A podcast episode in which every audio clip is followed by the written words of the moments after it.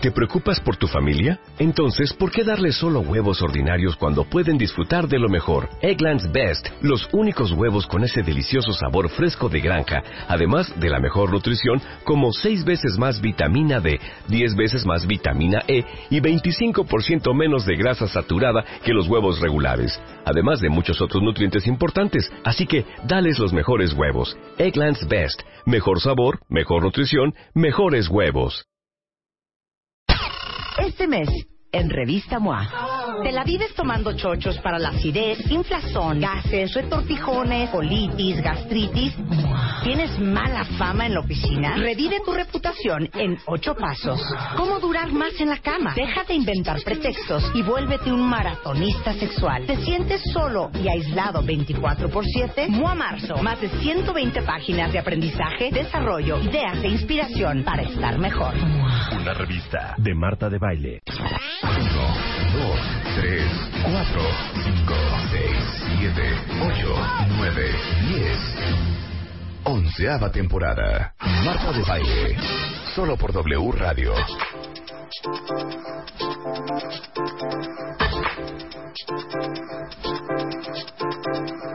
Buenos días, México. Esto es W Radio.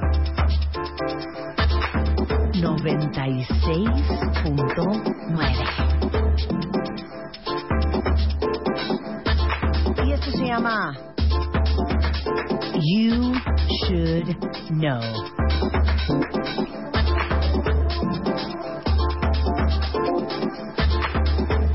¿Quién es?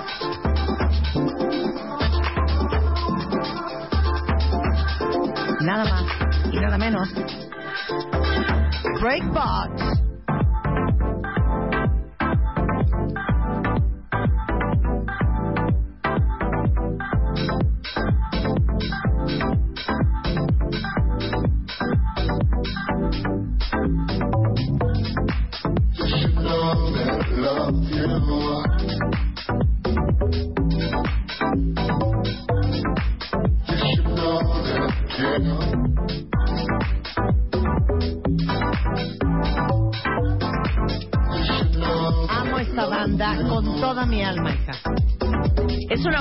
francesa. Seguramente la ubican por una canción que se llamaba Baby, Baby You're Mine. Eh, de- de- Baby I'm Yours, ¿verdad? Baby You're Mine. Baby I'm Yours. Es de Breakbox, son franceses y traen toda la onda. Esta canción se llama You Should Know. ¿Viste qué bonito presente? eh? Como si esta fuera una estación absolutamente musical, Me Rebeca. encantó. Oye, vamos a hacer una, una tamesta de todas estas rolas que son más loungeras. Que no es tanto, si te das cuenta, porque te dije, es cantada y me dijiste no. No, estas no son cantadas, aunque hay lyrics. Sí, claro. No. Dicen tres cosas. Dicen tres cosas y Tres cuatro cosas, como más claro. de ambiente, así. tu- Por supuesto. ruido. Vamos a hacer uno a ver quién gana ese matamesta De lounge. The Lounge. De música lounge. Es que ustedes solo quieren el tu, tu, tu, tu, Ujú. tu, tu, tu. Y cuando no se todo traba. Y cuando se traba. Ya, ya, ya, ya, Nada. ya. Oigan qué bonito esto. Eh, qué maravilla. Hombre, calmen, calmen.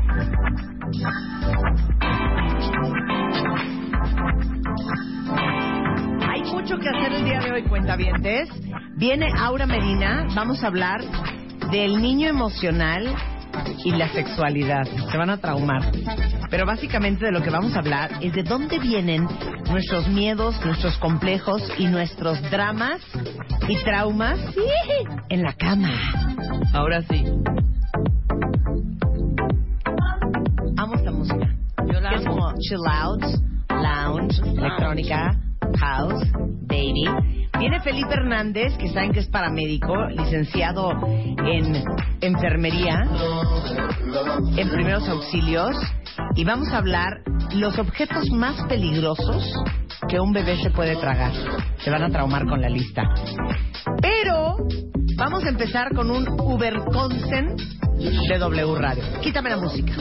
Miren, cuentavientes, saben que en este programa somos super, mega, ultra fans Y compartidas. de la super especialidad.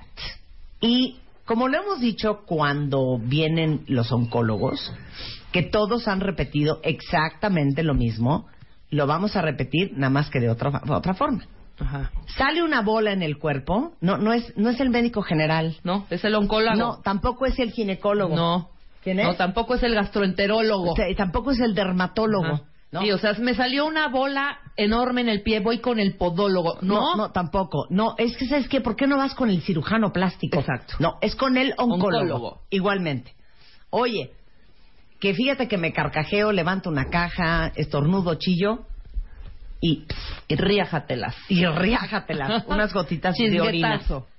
¿Se va con el ginecólogo? No, en no se va con el absoluto. ginecólogo. Ok. Oye, que acabo de hacer pipí y te lo juro que vi unos hilitos de sangre. ¿Vas al ginecólogo? No. ¿A dónde vamos? ¡Al urólogo!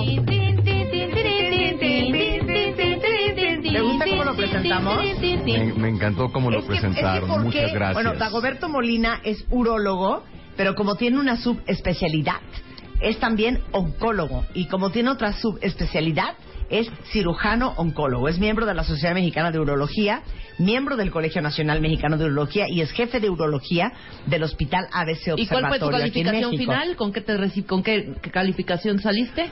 Con premio cum laude me saqué de nueve. Premio nueve. cum laude, ¿eh? Nueve, Ah, nueve, para que vean, ¿eh? No pasaste de panzazo.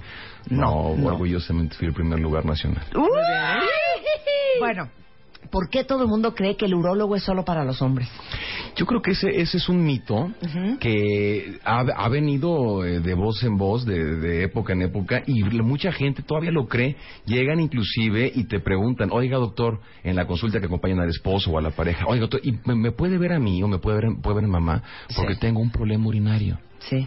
Pero pues como el urólogo nada más es de hombres, dije, señora, ¿quién le dijo eso? Claro. Realmente, la, la única diferencia que tenemos los hombres en cuanto a las mujeres hablando de urología, Son los conductos deferentes. además, es que tenemos... Cuerpos cavernosos. De la vejiga para abajo somos diferentes. Del cuello de la vejiga para arriba somos idénticos. O sea, las mujeres tienen riñones, tienen uretes, tienen vejiga igual que nosotros. La diferencia es que nosotros tenemos próstata y testículos y, y pene.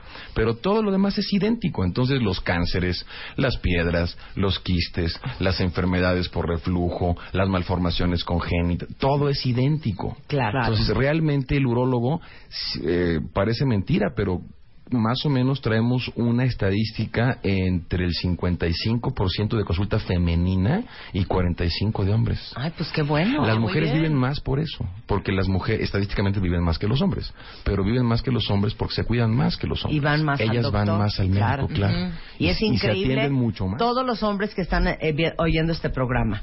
Muy bien a los que van solitos. Muy mal a los que la esposa, la novia, la amiga o la mamá los tiene que arrastrar de los pelos. Tiene que estar arreando, exacto. Y les voy a decir, realmente un gran número, un gran número de diagnósticos Ujú. nos los hacen las parejas. ¿eh? Claro. La esposa, la novia, la, ella, doctor, veo que pasa esto y son las que los llevan y finalmente, bueno, pues a veces los, los llevan ya con un tiempo transcurrido que era valiosísimo el momento del, Por diagnóstico. ¿no? Pero hoy no vamos a hablar de los hombres, queridos, porque cada vez que viene Dagoberto les dedicamos el programa entero a ustedes. Ahora nos toca a las mujeres. Y está muy bonito porque van a aprender de anatomía femenina. Por si ustedes no saben dónde está la vejiga de una mujer, dónde están las trompas de falopio, también se los puede explicar el doctor.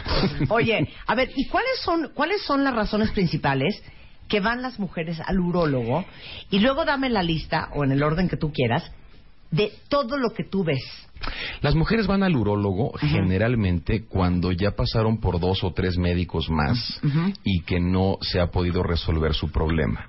La causa principal de consulta femenina es o son las infecciones de vías urinarias. Sí. Además que todo el mundo piensa que las infecciones de vías urinarias es cuando te arde para hacer pipí. Claro. Y eso es uno de los síntomas de irritación, pero no quiere decir que eso sea igual a infección. Hay muchas causas que producen ardor y no son infecciones. Ok, entiendo lo del ardor, nada más ahorita rapidísimo con las infecciones en las vías Sí. urinarias. ¿Cómo llamas médicamente todas las que han tenido en algún momento de su vida una cistitis? Van a entender perfecto lo que estoy hablando. Que haces pipí y sientes así.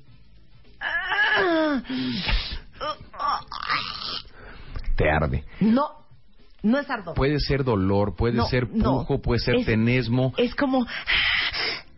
Como ansiedad, como... como- Sí, como Sientes- ansiedad. como sientes quisieras muchos deseos un- de No, orinar. no, como una cosa espantosa. Sientes Hasta muchos deseos de orinar y sientes que no vaciaste la, Sí. la vejiga. Hasta y tienes te lloran que los ojos, Claro, y tienes que claro. empujar porque crees que la vejiga Nunca sigue llena. Nunca Si no, en la vida. ¿De qué me estás Eh, eso hablando? Cancelado, cancelado y espero que no. ¿Nunca has tenido Jamás cistitis? en la vida he tenido... No, bueno, ¿cuántas veces te he hablado yo? es un- algunas, algunas. Pero es una maravilla eso, Rebeca, que no hayas tenido nunca. Bueno, es... Tendré mi, Es tendré virgen. mi Es pH muy afortunada. diferente. No, eres virgen, hija. Ay, sí, idiota. Oye, ok, entonces, eh, infecciones en las vías Infecciones de las urinarias. vías urinarias. Todo aquello que arde, duele, que te quedas con ganas de, sen- de seguir orinando y sientes que no vaciaste bien la vejiga, este, cualquier cosa asociada a los síntomas del hueco pélvico, de eso creen que son infecciones y entonces cuando ya les dieron muchas cosas van al urólogo y resulta que es muchas cosas diferentes y muchas veces ni siquiera es una infección. Ok, ahora al final te voy a decir algo. Ok, entonces, infecciones. Después, Incontinencia urinaria. La incontinencia urinaria es increíblemente frecuente. dame la mano, Rebeca. Démonos la mano. Hay una estadística Ay, que dice, estoy muy preocupada. fíjense, internacionalmente hay una estadística que agrupa casi el 40% de todas las mujeres arriba de los 40 años Sí. con algún grado de incontinencia. Sí. Hay incontinencias más discretas y hay incontinencias totales. Pero la gran mayoría, o sea, cuatro mujeres de cada diez en promedio, tienen cierto grado de incontinencia Que es o por esfuerzo, es que hay diferentes incontinencias. Hay incontinencias por esfuerzo, ¿Qué que es? es la más frecuente. Cuando toses, cuando estornudas, cuando levantas algo pesado, Cuando te cuando carcajeas. te ríes, cuando se te caen las llaves y las levantas sin concentrarte y de Sí. repente se sale un poquito de orina. La incontinencia es la salida involuntaria de orina. No quieres que se salga y se sale. sí. Y es muy incómodo. Ese es de esfuerzo porque al momento en que tú tienes un trastorno anatómico de la vejiga o del esfínter, hay que entender a la vejiga como si fuera una pera.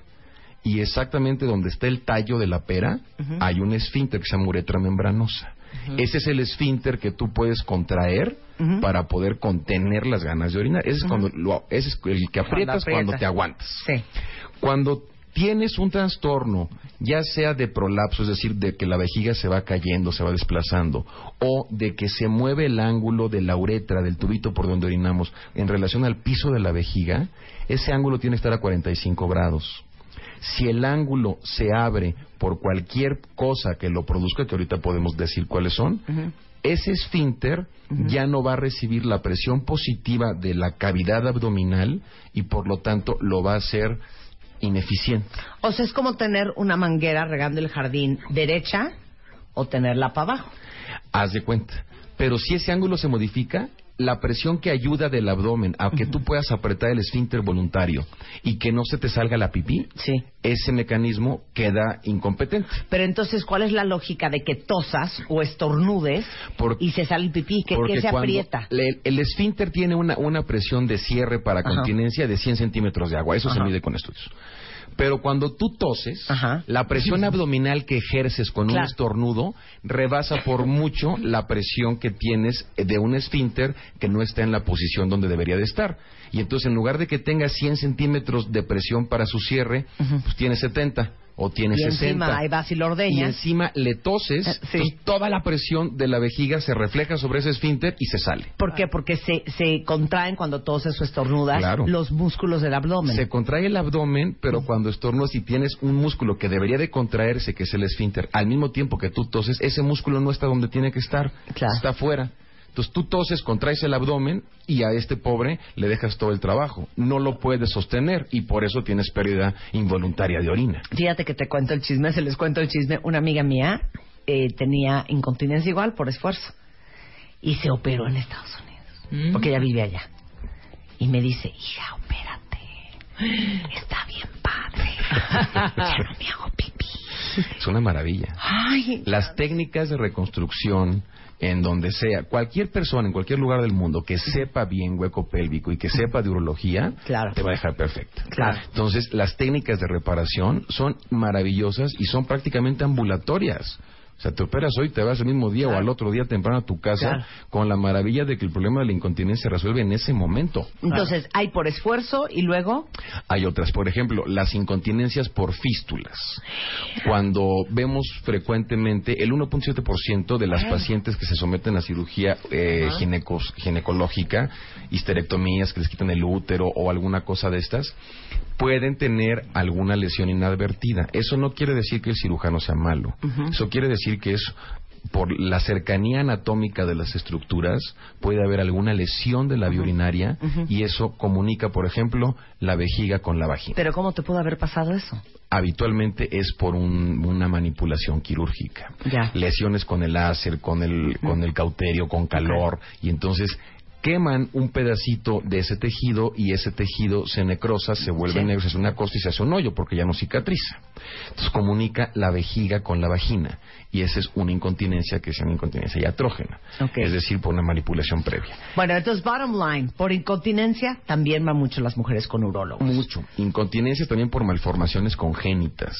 Hay malformaciones congénitas que implican o llevan como consecuencia la incontinencia urinaria. Ok. Pero eso hay que estudiarlo. Ujú. Ok.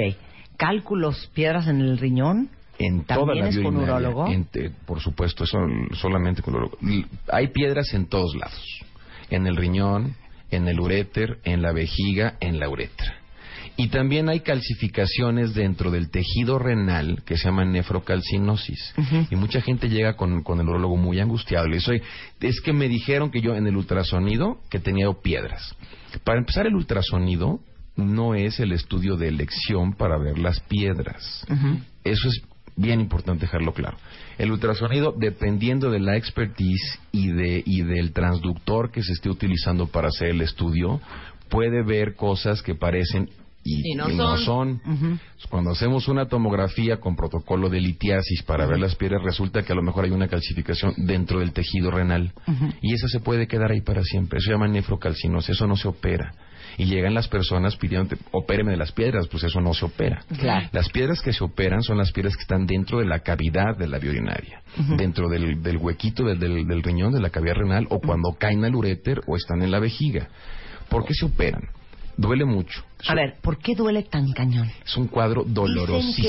es de veras que Sí, como, como parir, parir. gemelos simultáneamente. Las, las señoras que han tenido partos y que han tenido piedras dicen que se vuelven a aventar un parto sin anestesia, pero no el dolor de una piedra. ¿Por qué duele tanto? Porque el uréter es un tubito que lleva la orina del riñón a la vejiga, pero ese tubo mide dos milímetros. O sea, es un bebecillo. Es un tubito súper chiquito. Y ese tubo, cuando llega un cuerpo extraño como una piedra y se mete adentro, es como si quisieras meter un balón en una botella de Coca-Cola. Ay, Dios mío. Sí, el Entonces dolor es se horrendo. distiende y el, y el cólico que, Mira, que- el cólico que produce por la distensión del músculo liso que conforma el uréter, el tubo, es un dolor espantoso. La gente vomita.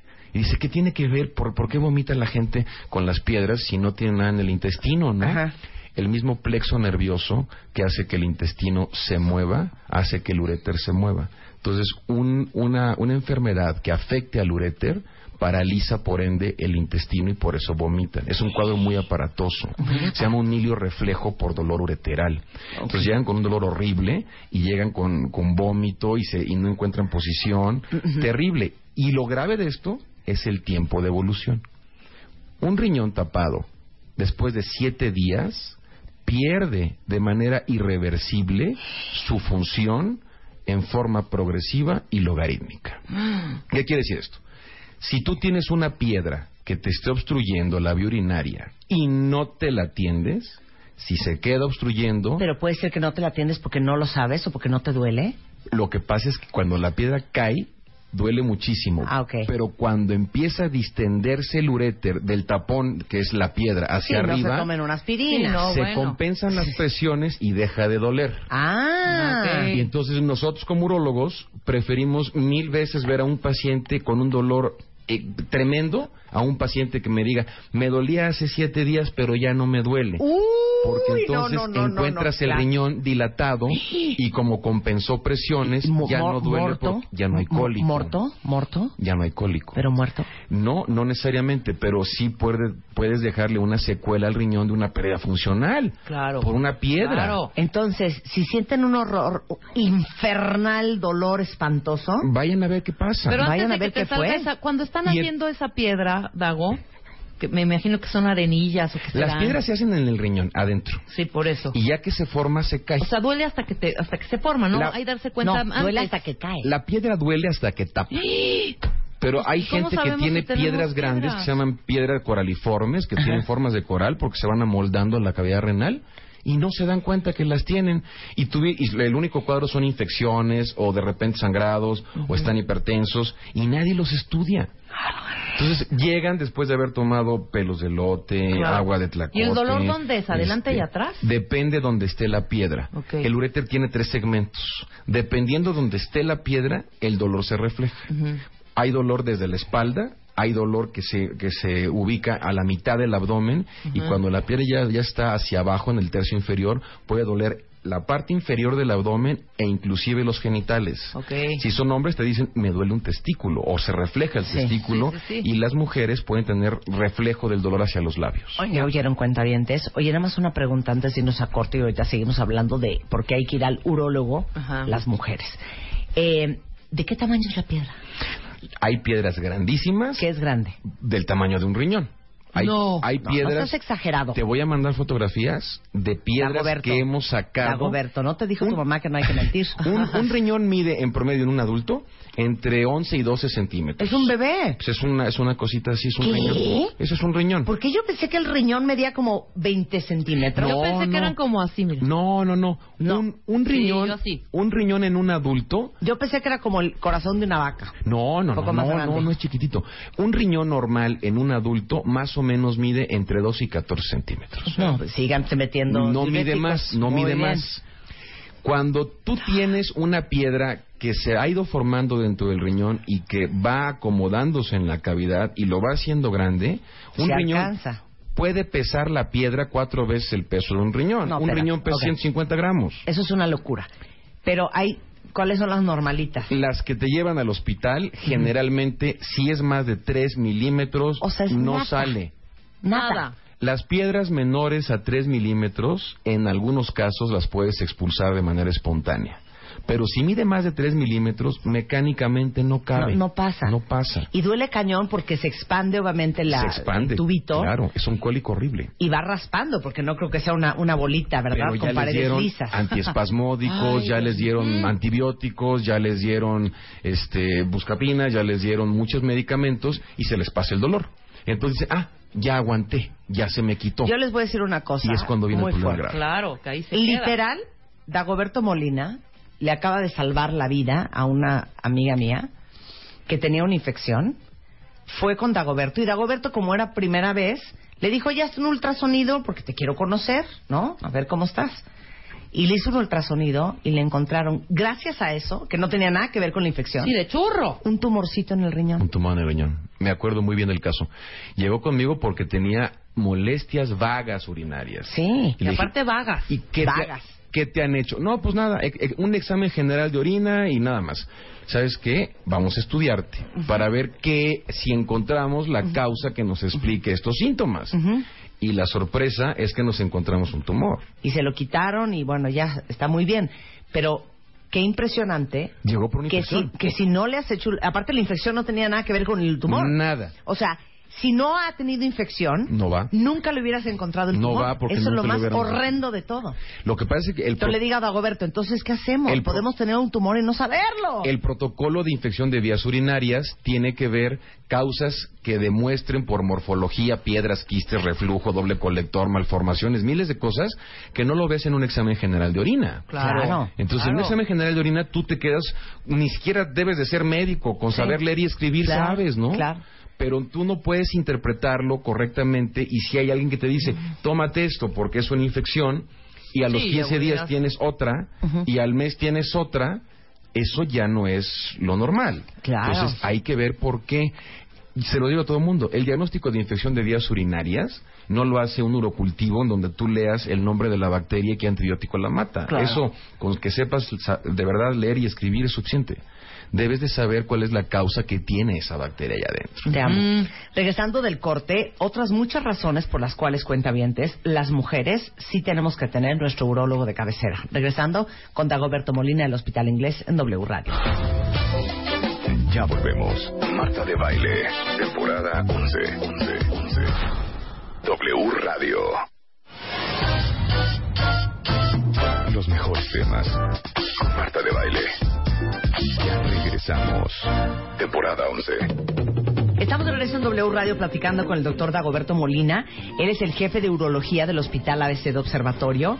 Es eh, miembro del Colegio Nacional Mexicano de Urología. Es urólogo y aparte es oncólogo. Entonces, estamos hablando de por qué las mujeres sí tienen que ir al urólogo y este mito de que los urólogos son para los hombres. Entonces, ya hablamos de que hay que ir si tienes infección en las vías urinarias, si tienes incontinencia, si tienes infecciones en la orina, si tienes Sangrados. piedras en el riñón. Ahora, continuemos. Sangrados. Sangrados. Muchas personas llegan y te dicen que han visto la orina que ha cambiado de color, que se ve color de rosa o a veces roja, pero no, no les duele nada. Es solamente ver, es un signo, no es un síntoma. Se llama hematuria, orina con sangre. La hematuria, arriba de los 40 años, tienes que averiguar la causa, porque una hematuria arriba de 40 años de edad es cáncer hasta que no se demuestre lo contrario. Ay, Puede ir desde algo muy sencillo como una uretritis ni siquiera infecciosa por una irritación, por cuestión de estrógenos disminuidos, por resequedad de las mucosas, por lo que quieras, pero puede ser un tumor. Y si tú supones que es una Cualquier infección tontada, y le das cualquier medicamento y como no le duele, claro. Los tumores generalmente se comportan con, con periodos de sangrado y periodos de no sangrado. Entonces dicen, Ya se me quitó. ya me tomé la medicina, ya, se, me quitó. claro. Y puede ser una coincidencia.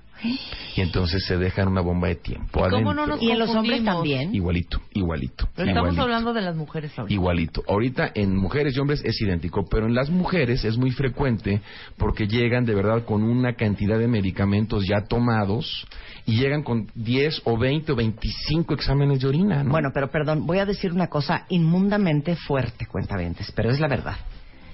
También te puedes hacer bolas porque haces pipí, sale rosa y dices, ya, me bajó. Sí. Claro, Porque como la orina se escurre en la entrada de la vagina, has de jurar que está arrastrando la sangre de la menstruación. Sí.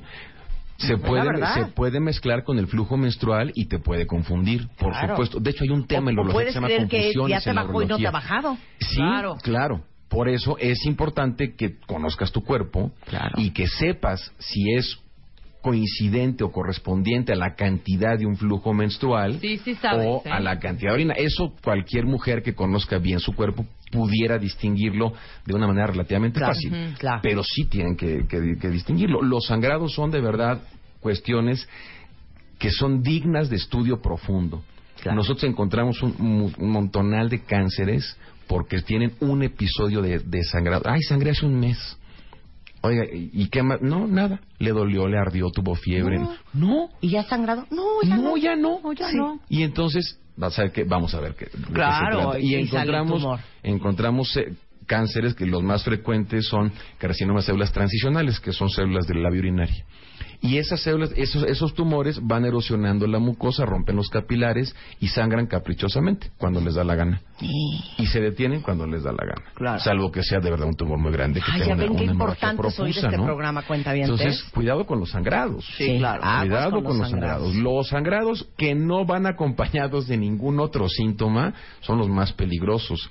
Y por falta de conocimiento de información, las personas no les hacen ¿Y caso. tú has ¿no? sangrado tampoco de la orina? Nunca. Ah, no. A mí me baja Yo cuando sí, me claro. debe de Ah, bajar. bueno, pero, Ah, tú sí, estás, contigo. pero tú estás más que estudiada. Sí, sí, sí, bueno, ¿me estudias tú? Tú no tienes No, una bronca. Sí, pero cuando Pero- ha teni- he tenido como, como cistitis Sí, fuerte, sí, sí, pero eso, sí de repente eso de fue ahí. por un proceso irritativo. Sí, y- exacto. Pero, pero ya te estudiamos y Sí. sabemos que no es nada O sea, grave. Ah, ya, por y eso. le manda a hacer Nada más 20,000 quería poner un ejemplo. también. Las infecciones recurrentes en mujeres jóvenes son frecuentemente asociadas a malformaciones congénitas de la vía urinaria.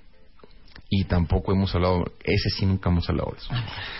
Hay una entidad que se llama reflujo. No, no digas entidad, no hay seas una pesado. enfermedad, hay una enfermedad Ay. que se llama reflujo vesicoureteral. No es el del estómago. No, es igual que el del estómago que refluye el contenido del Sí. estómago hacia el esófago, pero este refluye el contenido de la vejiga hacia el riñón, se regresa. Ajá. Y eso es por una incompetencia, igual que la del esófago, en la compuerta de cierre del uréter de la vejiga. Se regresa. Se regresa. Hay de alto, hay de alta presión y de baja presión, pero eso son detalles. Son nimiedades. Cuando tú tienes un paciente, sobre todo joven, mujer joven, adolescente o más chiquita in- inclusive, que tienen infecciones recurrentes y ya la vieron todos los pediatras y todos los médicos, nadie piensa en hacerles un estudio para averiguar si tienen reflujo. ¿Por qué te comento esto? ¿Por, por, por qué, lo- por qué lo digo con, con, con tanto ahínco? Con tanta Porque vehemencia. el, con tanta vehemencia, porque el reflujo vesicoureteral puede destruir los riñones, Ok. puede llevarte a una destrucción de la función renal y a una insuficiencia en edad adulta. Entonces, si tú tienes orina que se regresa de la vejiga al riñón y así lo mantuviste 5, 6 o 10 años, finalmente, dependiendo del grado del reflujo, puede llegar a destruir el riñón. ¿Y cómo sabes que tu hijita tiene reflujo? No lo sabes, salvo que tenga una historia de infecciones Infecciones recurrentes y que la de un urólogo que piense que puede tener un reflujo. Todas las infecciones de las ¿Tú ves niños? Sí. Sí. Todas las O sea, infecciones. si tu hija o tu hijo te dice, mamá, me arde mucho cuando hago pipí. Y se infecta más de tres veces al año. no, no, cuidado. Sí, cuidado. Sí, sí, sí, sí. Porque pierden los, los riñones. Claro. Nosotros descubrimos muchísimo reflujo en los niños con infecciones recurrentes que ya se tomaron todos los antibióticos. Y hay técnicas maravillosas para resolver el Y es un el tema de nacimiento. O sea, Es una malformación congénita. Hay doble sistema colector, por, por ejemplo, que tiene el mismo riñón tiene dos uréteres. Y uno hace correctamente la distancia cuando se inserta en la vejiga del túnel submucoso. Tiene que tener un- una distancia determinada. Y el otro, el que estaba, el, el otro uréter, como le quitó espacio a ese que sí alcanzó a implantarse correctamente, el otro se implanta de una manera más corta. Y entonces tiene menos segmento. Y al momento en que la vejiga se contrae, porque es una unidad dinámica, se contrae para orinar, tú tienes que abrir la puerta de enfrente, que es la uretra, y cerrar las dos puertas, que son los uréteres, para, que, no se regrese. Claro. Una de ellas sí se cierra, pero la otra no, porque Sí. es más chiquita. Y se regresa. Y se regresa. Ok. Ese es el reflujo, muy a grandes rasgos, ¿no? Pero eso te lleva con el tiempo a la pérdida de función renal. ¿Y eso qué es? ¿Cómo es el tratamiento? Dependiendo del grado del reflujo, hay implantes, por ejemplo, que ponemos por cistoscopía, por cirugía endoscópica, que no hay ni una sola herida, en donde ponemos un material especial, que es un macroplastic, para hacer que ese segmento se alargue y evites el Ya, ok. Con el inconveniente de que no en todos los casos funciona, Venga. dependiendo del, gra- del grado del reflujo, y que es efímero, no dura para siempre. Claro. Ok. ¿Y para qué más va una mujer con el urólogo? por tumores, por cánceres, por cánceres. Generalmente ¿En cuál área? ¿En cuál área? uretra, vejiga, la uretra es muy rara, lo- los cánceres de la uretra son muy raras. Vejiga es muy frecuente, muy asociado al tabaco. Muy asociado al tabaco. Uréter, muy frecuente, Ajá. muy asociado al tabaco. Riñón, muy frecuente. ¿Y cuáles son los síntomas? No hay. No hay. Nunca hay. Bueno, ¿cuál es el examen? Nunca hay hasta que te estás muriendo. ¿Cuál es el examen? Hay una triada para sospechar de tumores renales, Ajá. que es dolor, sangrado y bola. Pero para ¿Cuál bola? la bola que hace el tumor en el ¿En riñón. dónde?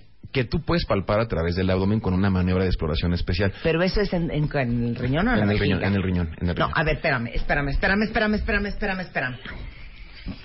A mí me enseñaron en chiqui- de chiquita que eh, los riñones se sienten por la espalda. O sea, ¿están más cerca de la espalda o más cerca del abdomen? Los riñones son órganos retroperitoneales. El sea. peritoneo es la capa que envuelve todas las vísceras, Sí. el intestino, el todo lo que está adelante. Y los riñones están atrás, están fuera de esa cavidad. Se llama retroperitoneo, por detrás del peritoneo. Están en la espalda. De hecho, hay abordajes quirúrgicos ¿A qué para altura? riñones. ¿A qué altura? A la Ahorita me altura está de las doliendo algo. Ah, no. Toda la me gente que se toca el espalda cinturón, baja. Que Sí. se toca el cinturón o Ajá. arriba del, del- de las pompas, Ajá. dice, es que me duele mucho el riñón. Sí. Generalmente no es el riñón, el riñón no está ahí. Ah, el riñón está hasta arriba. A El ver, riñón espérate. está cubierto en la mitad, si tú lo divides en dos, Ajá. la mitad de arriba por las costillas y la mitad de abajo de las costillas para abajo. Pero toma en cuenta que el riñón mide 12 centímetros, 14 centímetros. Es un Es, un- es un- bebecillo. es una cosita chiquitita. O sea, la gente dice, me duele mucho el riñón y se tocan aquí atrás, Sí, en, claro. a nivel del a, a- a mí cinturón. me duele ahorita Sí, la rabadilla. La rabadilla. no es el riñón. No es el riñón, generalmente es una contractura lumbar, ¿no? Pero ¿por qué entonces la bola se siente por adelante si te sale un tumor en el riñón? Cuando hay un tumor muy grande, pero esa triada solamente la puedes sentir en el 10 a 15% de los casos. Generalmente no tocas la bola. Por eso. Nos- nosotros no podemos palpar los riñones en un paciente normal, no se tocan. Bueno, por eso. Entonces, ¿cuál es el examen que uno se debe de hacer? Habría que hacer estudios de imagen dependiendo de los síntomas ¿Un de cada PET o paciente. qué? No, no, no. No. No, no, no. No, ya. ¿Resonancia? un- un- no, no tampoco. A, a veces un ultrasonido común y corriente, como el que Ok. le hicimos a la persona que tú comentabas, Sí, sí, claro. es un estudio suficiente para ver si están bien o no. Perfecto. Y si Ahorita me voy a dar una enchilada. ¿Y por qué en tu vida me has hecho un ultrasonido? Te equivocas. Tienes esta tomografía. ¿Ah, sí? Sí. Yo la tengo en tu expediente. ¿Ah, sí? Sí. Estoy bien. Muy bien. Muy bien. Pero si, ¿Puedes volver a hacer otra? Por supuesto. Si el ultrasonido te bota un dato que no es lo habitual, entonces eh, extiendes el estudio con otro estudio de imagen mucho más eh, selectivo, ¿no? Ok, les puedo contar una historia que van a llorar de risa entre Dagoberto Molina y yo. Este, como ustedes saben, Rebeca y yo orgullosamente manifestamos y somos embajadoras no oficiales de la campaña de la incontinencia urinaria. Así es. Entonces llegué con, un- eh, con ah, Dagoberto y le digo, Dagoberto, es que te juro que a cada rato me hago pipí. A ver, te voy a estudiar. Entonces me dice, bueno, te voy a hacer una, no sé qué, no sé qué, con contraste. Uretrocistografía. Y le dije, ¿con qué? ¿Qué con es contraste. Le dije, no hay forma ni posibilidad que yo te permita que me hagas un contraste. El contraste es este líquido que explica lo que es. Lo que pasa es que los estudios... No, con- explique el contraste. El contraste es una pintura Ujú. Que se puede poner por la vena, que te la puedes beber o que se puede poner por la vía urinaria. Entonces, Entonces, hay contrastes que se inyectan en la vena, pero para ese estudio no necesitamos inyectar contraste en la vena. El contraste lo inyectamos por una sonda ajá. y pintamos la vejiga y cuando la paciente va a orinar, elimina el contraste. Ya. Ese contraste no se absorbe. Ok. Los pacientes que son alérgicos al contraste, ese estudio sí se lo pueden Ah, hacer bueno. porque no se absorbe. Por eso, peras o manzanas. Yo he oído horrores con el cuento del contraste y le dije, no me voy a dejar hacer contraste. ¿Por qué? Porque Entonces me es dijiste, yodo, bueno, ¿qué es? ¿qué es el contraste generalmente Es son que. ¿Ves? No, Sí, sí, sí. Y nosotros qué? tenemos tan mala suerte. de Por que eso no lo pasan un los rayos X. es alérgica al yodo. Y Pero soy no, yo. Ay, bueno, pero si te ves, te, te das Por cuenta eso. que está pasando y te ponen un... Por eso. Claro, claro, por eso se hace en un hospital. Por eso. yo le dije a Dagoberto- a Dagoberto que no. Ah, bueno. Entonces me dijo, ok, opción B, que era, No, sí te lo hice. no me hiciste Eh, la contraste. cistografía, claro. No, la tomografía fue simple. La tomografía no fue con contraste. Exacto. Pero la cisto sí fue con Ah, contraste. Entonces Y le ahí digo, no ¿y esa cómo es? mayor problema. No, es muy fácil, me Es dice. una sondita. Es una sonda muy fácil, Ajá, muy fácil. sondita. Ven, chiquita, ven. Entonces me acuesta en un camastro. Ajá. No, no es camastro. No, En estamos un- en una fluoroscopía, en la unidad de rayos X. Ok, en rayos X en la BC. Ajá. Y entonces abra las piernitas, Martos. Él me conoce hasta mis adentros. Y entonces me dice, bueno, ahora voy a meter la sonda. Y de repente volteo Riájatela. y veo que trae en la mano. ¿Cuál sondita? Era Santa Manguera, un sondón, Un sondón. y de repente Que nada más no te siento- molestó. No, estuvo cañón. No te dolió, No me Marta. dolió, pero estuvo muy el infierno, fuerte. qué mentirosa, claro que no. Estuvo muy fuerte El, emocionalmente. el, el, el- a lo mejor el impacto emocional sí, pero no es molesto. porque fue así. O sea, ¿de qué tamaño es la- la- el hoyito de entrada a la uretra? de la- una mujer adulta. Eh, Lo que pasa es que se mide en French y los French es punto tres de milímetro, como de 16 French. O sea, un suspiro. Sí, es, es chiquito. Un suspiro. o Es- sea, el es- pelo de un caballo. Es pequeñito. Y agarra la sonda que era como manguera y me hace rájatela si me la meto. Dios de mi vida casi me escapo de morir. No, te fue muy bien y saliste perfectamente Y bien. Y me, me me- tardé cinco minutos. Sí. Me tardé cinco Pero lo minutos. hiciste sin piedad. No, lo hice con mucho cariño y con mucho cuidado. Ahora, perdón, va a sonar al bur, pero se lo quiero preguntar. ¿Cómo tienes el talento para en un hoyito tan chiquito atinarle? Tengo 25 años haciendo esto, Marta. Ajá, pues Pero claro, ¿cómo le atinaste? Pues es que es la... Le pudiste haber perforado, yo qué sé, el monte de Venus, o yo qué sé. No, no, no, no, es estructura anatómica, pues es el conocimiento bien y de muchos años de hacerlo, ¿no? Pero es una cosa chiquitita. Sí, de hecho no se ve. Entonces O sea, ahí fuiste al tanteo. No, no, no, tú haces una, una, una maniobra para abrir los labios y ves ahí el- la uretra Claro, y por ahí va la uretra. Pero eso, se, eso se hace todos los días en todo el mundo, en miles de, de pacientes. No nada más se ponen sondas para estudios, se ponen sondas para miles de Oye, aquí en Twitter pregunta muy bien un cuentamiento. Y a todo esto, ¿qué quería verte el doctor Dagoberto con ese estudio? Si había un prolapso de la vejiga o no, Sí, y cómo estaba el ángulo. Eso es lo que estábamos estudiando. No había prolapso de la vejiga, porque estaban no, preocupados. No, Ajá. no había. Un poquito abierto el ángulo, pero no hay mayor Claro, pero todo esto que estamos hablando con Dagoberto es de veras para hacer conciencia de que tienen que ir al especialista correcto y que sepan con quién van a ver qué. Yo les comentaba a, a mis alumnos cuando estábamos dando los, los, los cursos de, de urología que nosotros somos como lo- el bote de la basura, ¿no? De los especialistas. Cuando ya lo vio todo mundo y no saben ya qué hacer, ahora sí que te ve el urólogo. Ahora, te voy a hacer una pregunta. Es muy fuerte la pregunta que te voy a hacer. Si quieres, toma mi mano. ¿Qué sabes tú que no sabe un ginecólogo? Bueno, nosotros somos o sea, no, no seas prudente. nosotros Dilo somos ex- bien. nosotros somos expertos en la vía urinaria y para ser urólogo eh, tienes que estudiar cirugía. En mi época era cirugía, después hacías urología completa, después hacías la sub, que es uronco, y el año de urología pediátrica, ¿no? O sea, son 16 años. Hay ginecólogos muy preparados, Sí. Que saben mucho de esa pero zona. la urología es una especialidad que pudiera confundirse porque trabaja muy cerca de los órganos genitales Claro. internos y externos, Pero no área, pertenece claro. a los órganos genitales ni externos ni internos. ¿no? Claro. El grave error es cuando tú no sabes definir la línea de máxima capacidad o de máximo conocimiento entre cada especialista. Claro. Cuando nosotros hacemos un procedimiento para colocar una vejiga en su lugar por un prolapso, por una incontinencia, y te dice la señora, oiga, ¿y de una vez me puede quitar el útero? Sí, sí, de una vez me puede amarrar. Sí, le o, o- o, ¿me puede hacer la, la, la salpingoclasia? Señora, no, eso lo hace un ginecólogo. Claro. Igual que el ginecólogo... O sea, las trompas no es lo tuyo. No, no, no, las trompas son del gineco. Sí. Igual que el ginecólogo tendría que decirle a su paciente, son las- hay muchos ginecólogos súper honestos, ¿eh? Que le dicen a Su su- uretra no se la puedo componer la uretra, yo. señora, la vejiga, el prolapso, la, la malformación, lo- eh, eso es del urólogo. Y entonces vaya con el urólogo. Es como el, el que, si yo, yo no soy urólogo oftalmólogo, ¿no? Ay, Claro. también te pongo un lente intraocular. No, Sí, sí, eso no se hace. claro. Oye, ¿sabes qué deberíamos hacer en este programa? No sé cómo hacerlo. Estaría increíble que habláramos de qué órganos le tocan a qué doctor. Pues está muy definido. ¿Está muy definido? Muy definido. No, bueno, a ver, espérate. No, vamos a que nos haga un examen. Sí. Ok, dame el órgano y yo te digo la especialidad. Este es examen, sorpresa. Venga.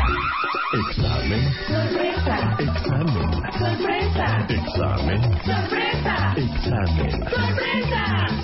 Examen sorpresa con Marta de baile. Cuentavientes, esta es una prueba de fuego para saber en 10 años qué tanto hemos aprendido Rebeca y yo de medicina. Con el doctor Dagoberto Molina, que va a ser nuestro sinodal. Venga. Adelante. Voy a darles el nombre del órgano y tú me dices a qué pertenece, Sí. a, qué- a qué Perfecto. especialidad. Perfecto. Trompa de Eustaquio. Otorrinolaringólogo. Dije yo primero gané. Bien. Zona trapezoide prostática. Urólogo. Ortopedista. Prostática. Ah, prostática, prostática, Urólogo. perdón, urólogo. Bien. Urólogo. Este, apófisis coracoides. No seas pesado, no. No, sí está no, bien. Di órgano. Neurólogo. No, huesos. Hueso. Sí, no, no. Sí, están muy bien No, no, definidos. no. Danos el órgano. Estás Este, inventando unas cosas que no nadie aurícula. conoce. Cardiólogo. Ventrículo. Tercer Car- ventrículo. Cardiólogo. Cerebro, neuro. Cerebro. Ah, neurólogo. Neurólogo. Dios mío. No, Venga. es que no estás dando órganos. Páncreas. Así. O sea, estás. Eh, córtex prefrontal. No, eso no es. Páncreas. Gastroenterólogo. Cero. Urólogo. Cero. No, No. cero, No, espérate. páncreas. Nefrólogo. No. el- Tampoco. Espérate, no digas. Páncreas. Endocrinólogo. muchos sí, pero también del gastro. Gastro y endocrinólogo. Gastro y endocrinólogo. Sí, ok, sí. muy bien. Siguiente Eh, órgano. glándulas suprarrenales. Urólogo. ¿Urólogo? Renal. Ok, muy bien. Urólogo. Tú vas muy bien. Ok. Eh, um, mama. Oncólogo. Oncólogo y ginecólogo. Y ginecólogo. Y ginecólogo. Y ginecólogo. Ok. Sí. Pulmón. Neumólogo. Tráquea. Otorrinolaringólogo. también, pero, También puede- pero más la neumo. tráquea es del neumo. Ok, neumólogo. Sí. Perfecto. Este. um, Vesícula, fíjate que no sé quién le vesícula pertenece. biliar Vesícula biliar. Al gastro. ¿Gastro? al gastro, muy al gastro. Uretra, ya, ya la mencionamos, urólogo. urólogo. Este, Hueso. Vejiga, Urólogo. Urólogo. urólogo. Ok. Huesos, Ortopedia. ortopedia. Columna vertebral. Ne- neu- neurólogo.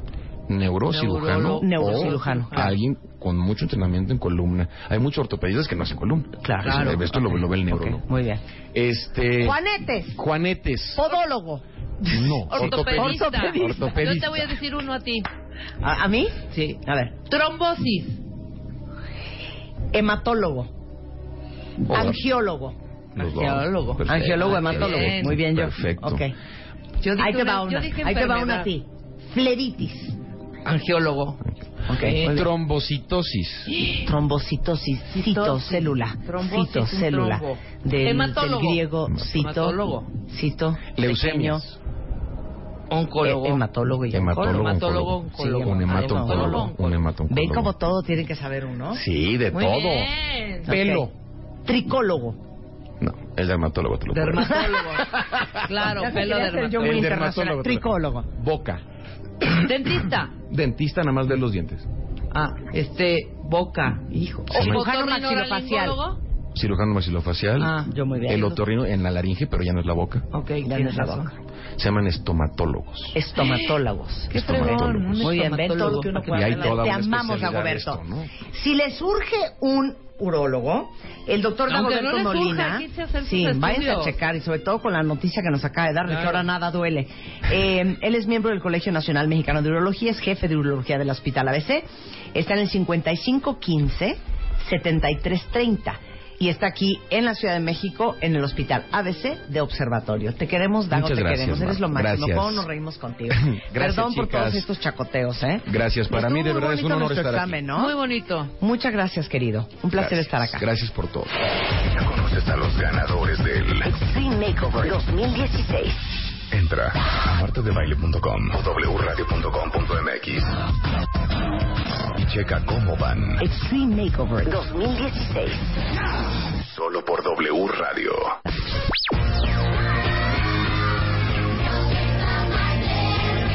Bebemundo presenta Why don't you all Oigan, está con nosotros Felipe Hernández, aparte de que es de las pocas personas que yo conozco con ese nivel de energía al hablar. Él es paramédico, es licenciado en enfermería y obstetricia, director general del grupo Salvando Vidas, es coordinador del programa de RCP en la Escuela Nacional de Enfermería y Obstetricia de la UNAM, eh, y es un hombre que sabe de primeros auxilios como poca gente en este país. Mm. Y justamente hoy vamos a hablar de que nuestra casa no es el lugar más seguro del mundo para nuestros hijos. Vamos a hacerles una lista de los objetos más peligrosos que un bebé se puede tragar. Arráncate, Felipe. Hola, Así que las carreras como del hipódromo. Arráncate, Felipe. Bueno, mira, normalmente pensamos que cuando el hijo está en la casa es en un área segura, pero las estadísticas demuestran lo contrario. ¿sí? Cada año hay un promedio de 22 millones de accidentes en niños de 1 a 4 años de edad y en esta etapa de la vida normalmente los niños se encuentran en casa o en la escuela. De esos 22 millones, 3 mil son causas de muerte o discapacidad y el lugar en donde se presentan los accidentes podríamos considerar que era un área segura, como la escuela. Tú vas a la escuela y lo que te interesa es de que quién, quién va a estar con el niño, qué actividades va a haber, qué, qué servicios te brindan, pero pocas veces hablamos sobre prevención y seguridad. Claro. ¿sí? La falta de prevención, la falta de supervisión y el no saber qué hacer ante la urgencia puede hacer que algo termine en tragedia. Les voy a decir algo. El primer punto que va a decir Felipe, no doy crédito. Porque acabo de ver un video que ahorita se los voy a mandar. Ah, ya sé de qué me vas a decir. Esto me ha empezado por lo de la pila. No puedo creerlo. Lo de ver, una em- pila. empieza con esto. y Bueno, luego mira, lo que sucede es que cuando cambiamos las baterías a un control remoto, a un teléfono o a cualquier aparato, A un reloj. a un reloj, los dejamos en un lugar donde pensamos que nunca lo van a tocar. Un niño con el afán de, de conocer lo que hay alrededor, pues tiene que ver, tiene que tocar y tiene que probar. Y las baterías, pues sabemos que hay de varios materiales. Las sustancias químicas de las baterías pueden provocar quemaduras muy severas. Primero Primero el objeto como la pila. Al momento en que el niño se lo lleva a la boca, el primer riesgo es que se atragante con la batería, con, la, con la parte sólida. El segundo riesgo se la pasó, se fue al, al aparato digestivo. A lo mejor el papá no lo sabe.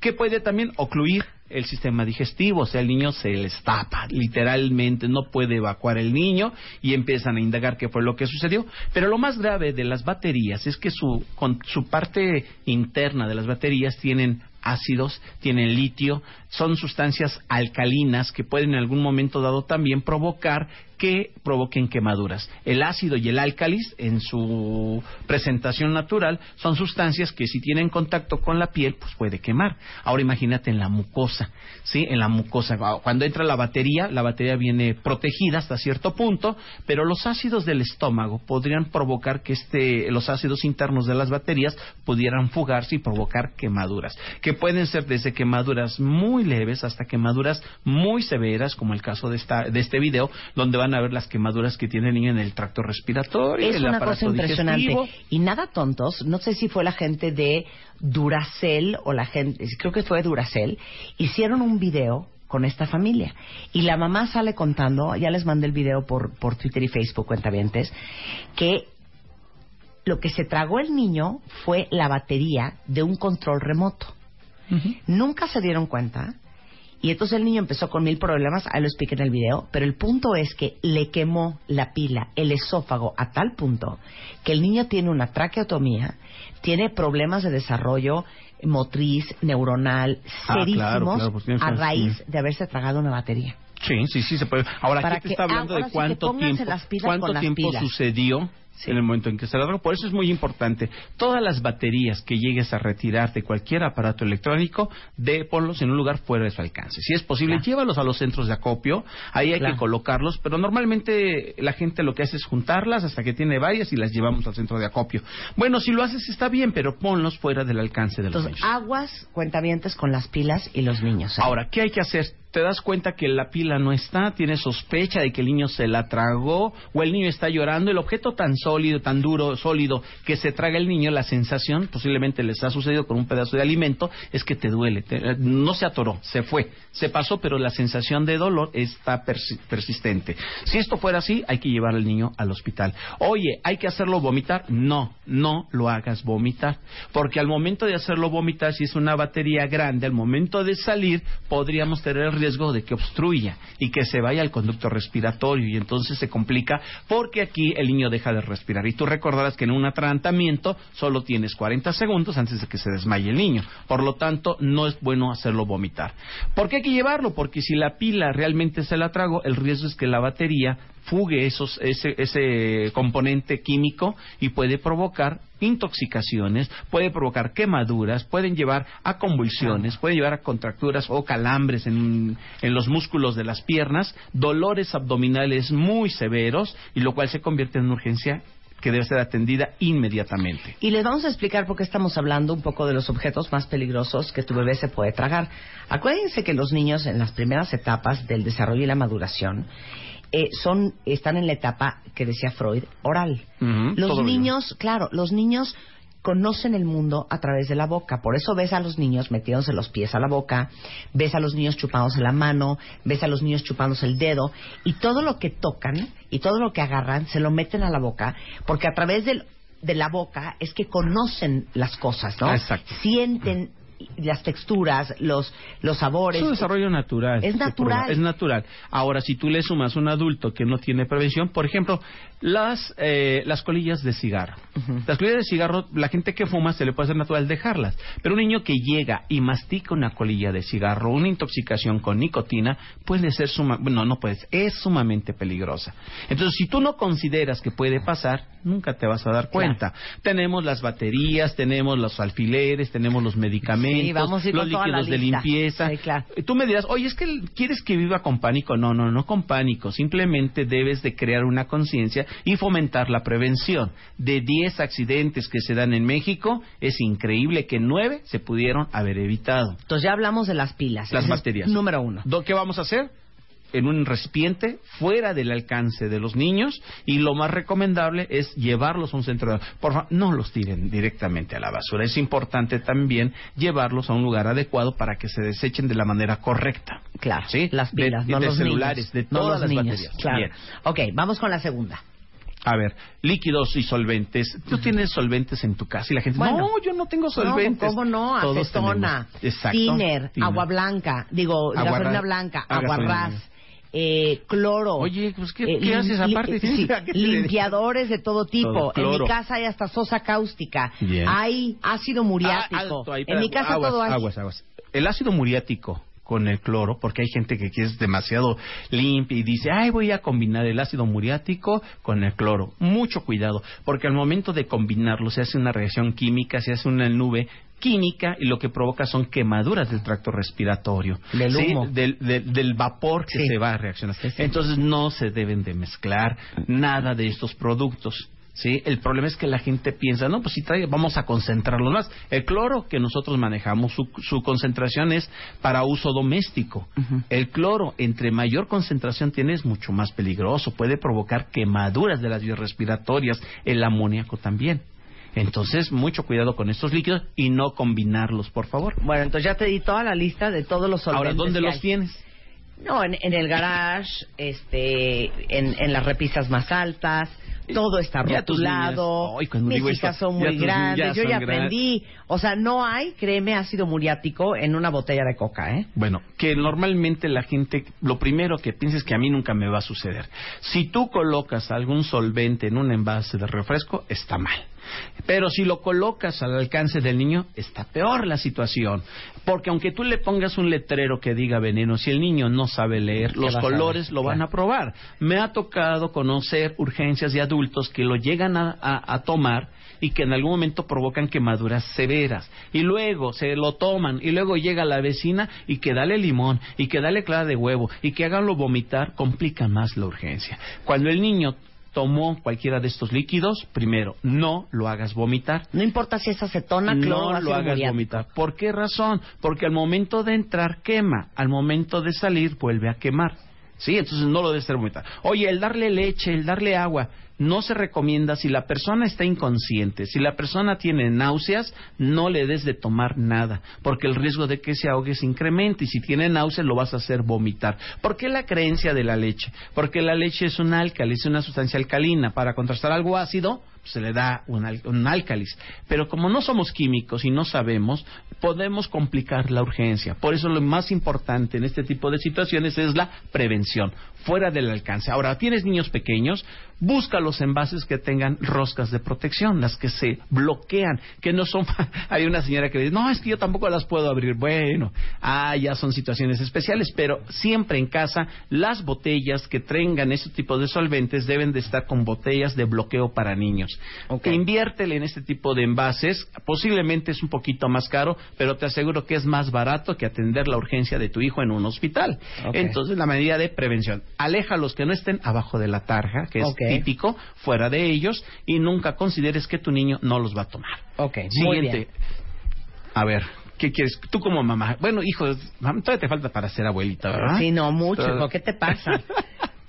A ver, alfileres. alfileres. Bueno, normalmente, posiblemente la mayoría de la gente diga, no, pues yo no hago costura, ni nada", pero todos tenemos alfileres, agujas y que, o clips en algún momento dado. Todos estos objetos fuera del alcance de los niños. Lo recomendable, si los tienes sueltos, mételos en un envase de, pla- de, de vidrio su tapa y fuera del alcance de los niños. Cuando un niño se traga un alfiler o sospechas que se lo tragó, no lo hagas vomitar.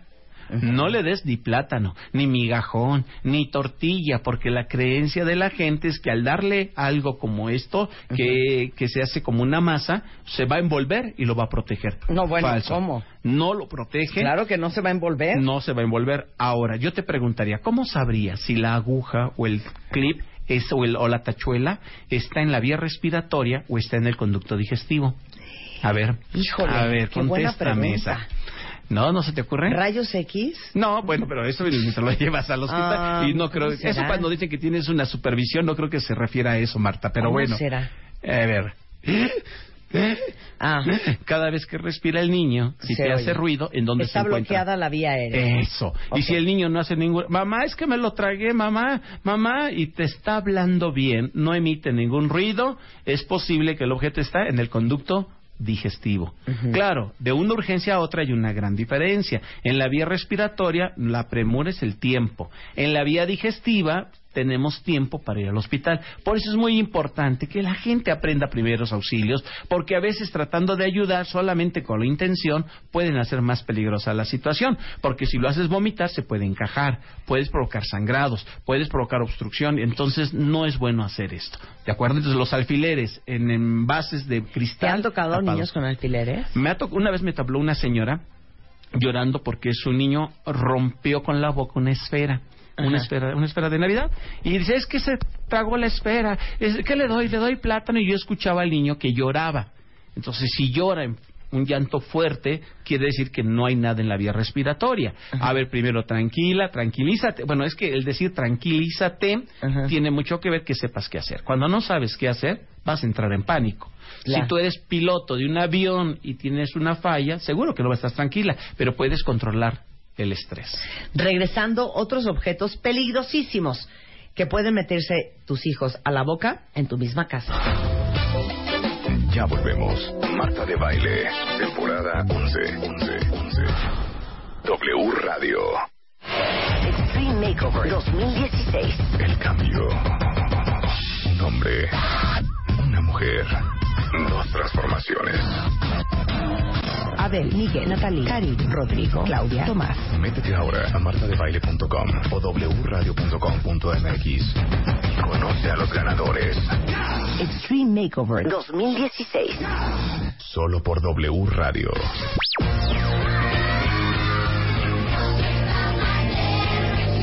Mundo presenta Why don't you all Estamos de regreso en W Radio platicando con Felipe Hernández. Él es técnico en urgencias, es paramédico, especialista en primeros auxilios y eh, es fundador y director general de salvandovidas.com.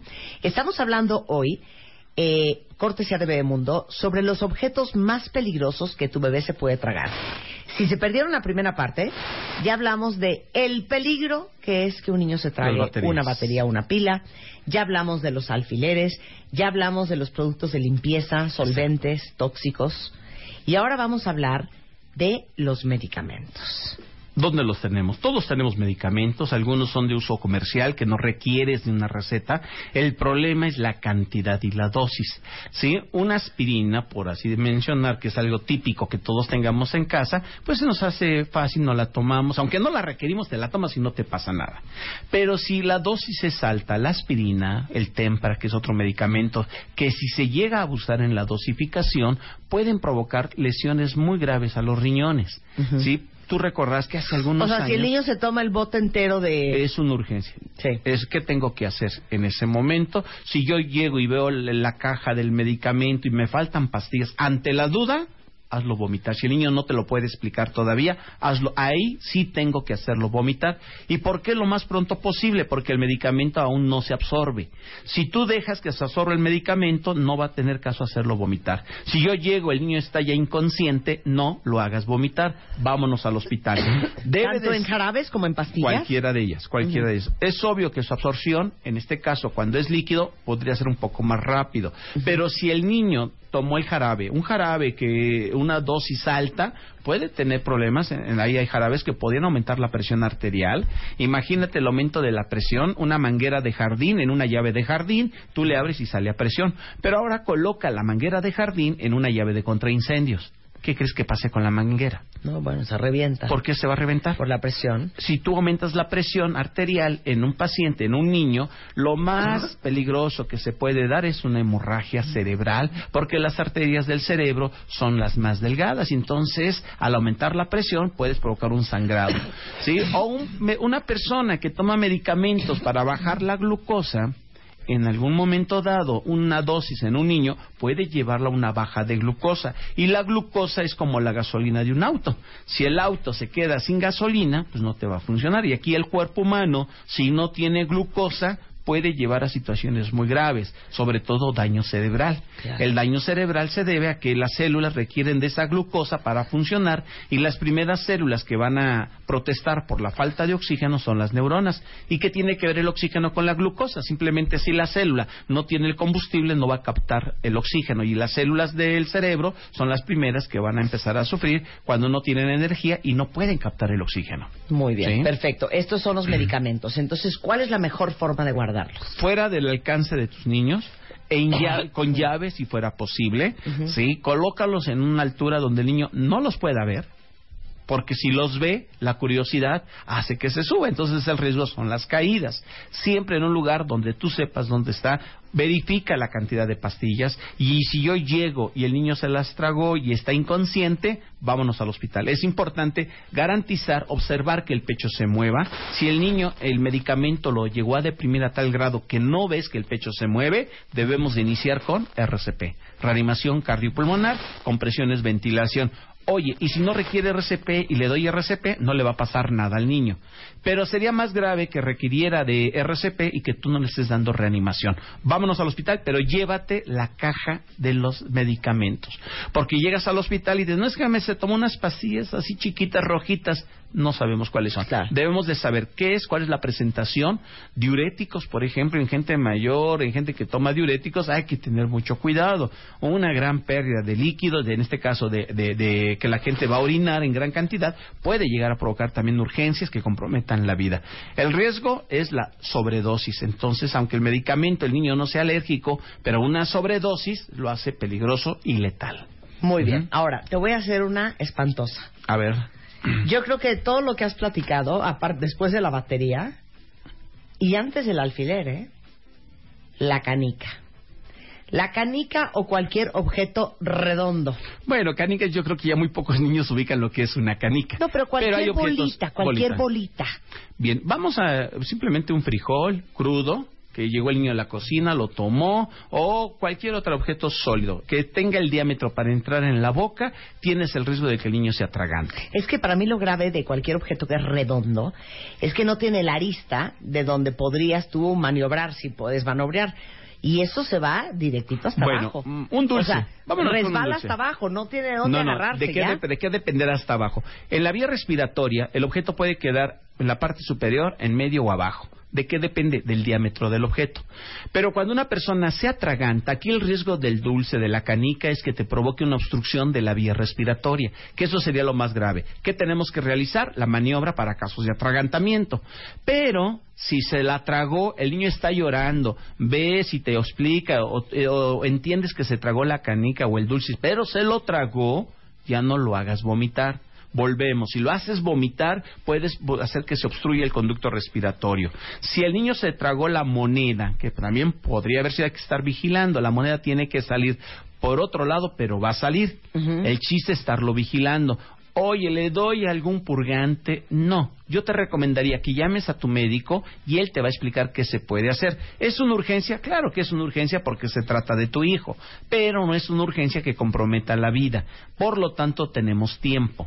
En esa canica, en ese objeto, en ese dulce que se tragó, pero se lo tragó al conducto digestivo, a ver, ¿cuál es la diferencia? Pasen tantita saliva. Al pasar la saliva, la saliva se va por el conducto digestivo. Por ahí se fue la canica o la moneda. Ahora jala aire. Y al jalar aire, esto se va al conducto respiratorio. Si la canica, el juguete, lo que haya sido sólido, se va a la vía respiratoria, en automático el reflejo es la tos. Y la tos es un método de defensa. Por lo tanto, si el niño está tosiendo, motívalo a que tosa. Manténlo que tosa, que tosa. La tos es lo más efectivo. Dejó de toser, el niño está llorando, la vía está permeable.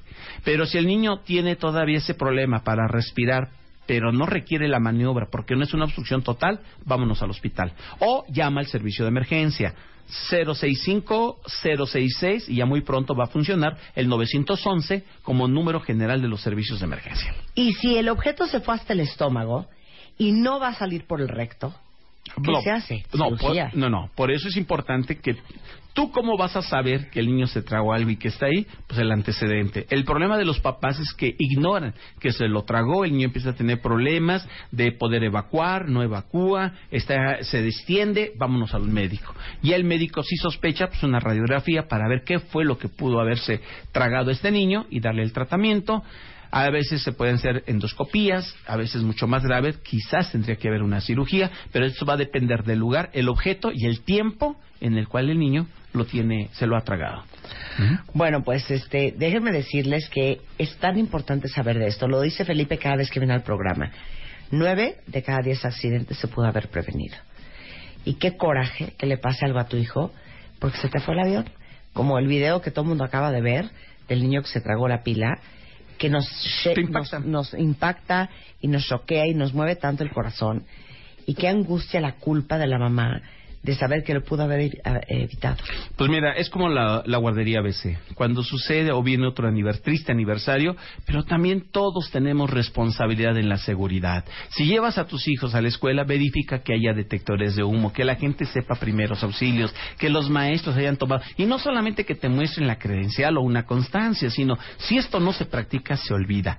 Todos somos responsables en cuestión a la seguridad. Hemos hablado de detectores de humo. Si ya hablamos de detectores de humo, ¿sabes lo importante que es un detector de humo? Y no tienes un detector de humo en tu casa, eso es una negligencia. No podemos obligar a la gente a que compre un detector, pero cada uno tiene su responsabilidad. Y creo que lo más grave, ¿sabes qué es, Marta? Cuando sabes que ya sabías y que no haces algo para modificar. Te la voy a cambiar. A en ver. el salón de clases, ¿cuáles son los accidentes más comunes?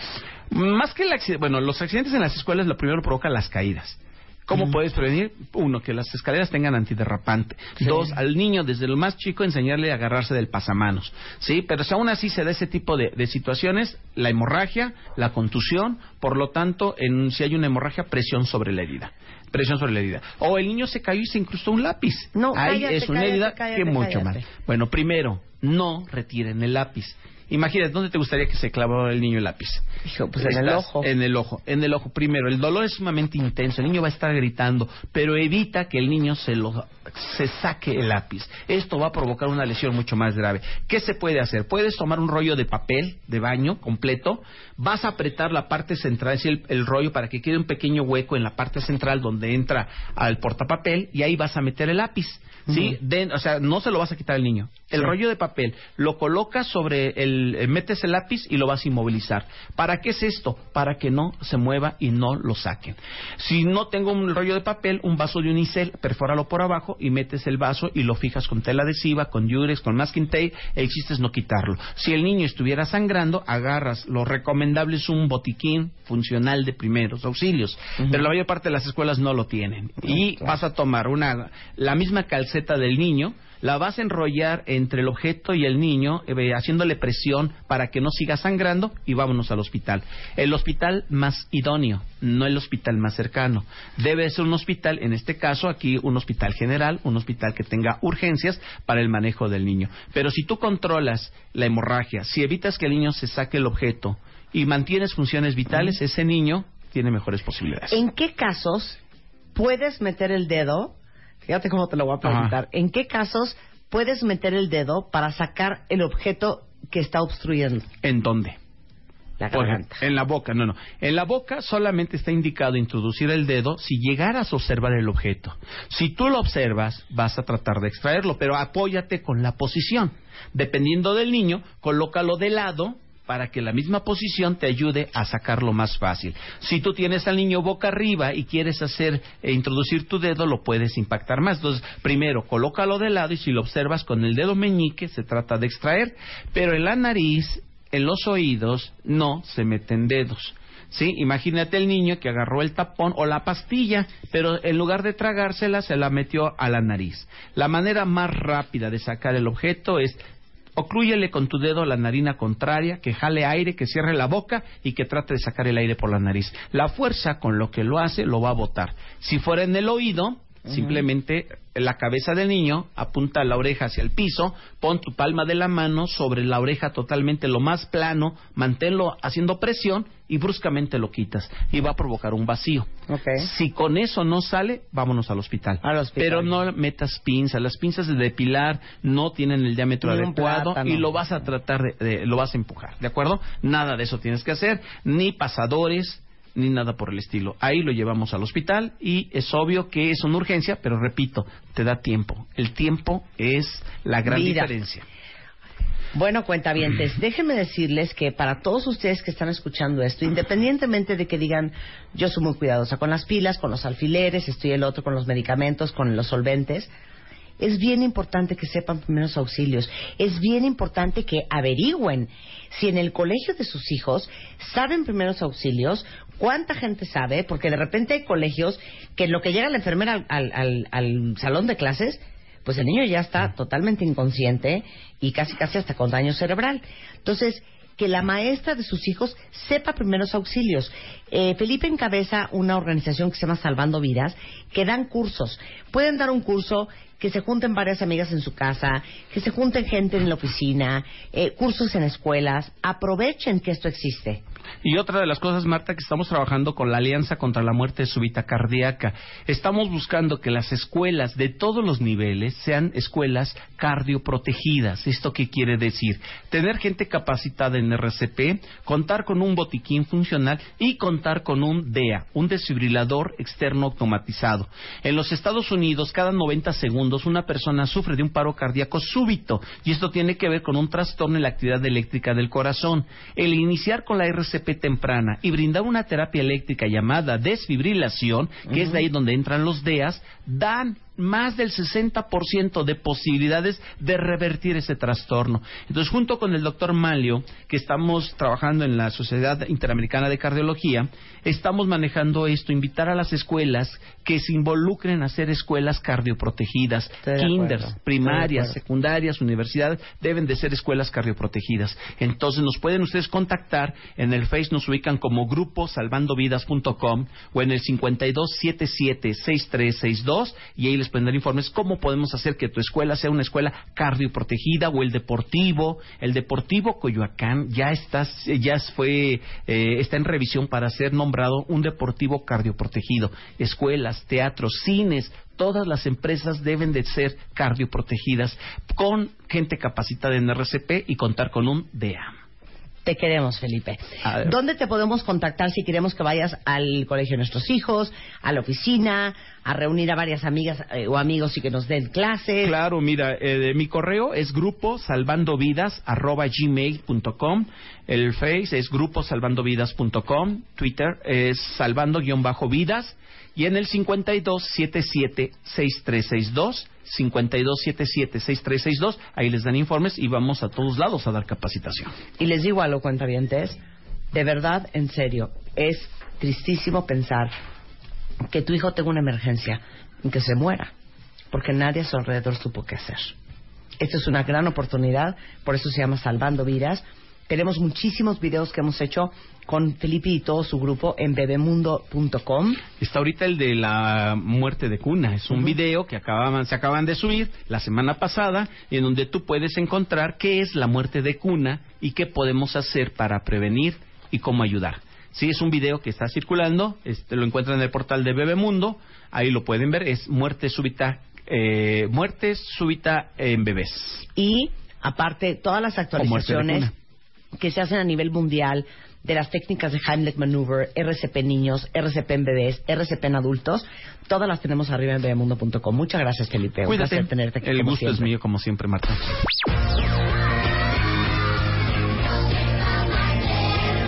Bebemundo presentó Why don't you all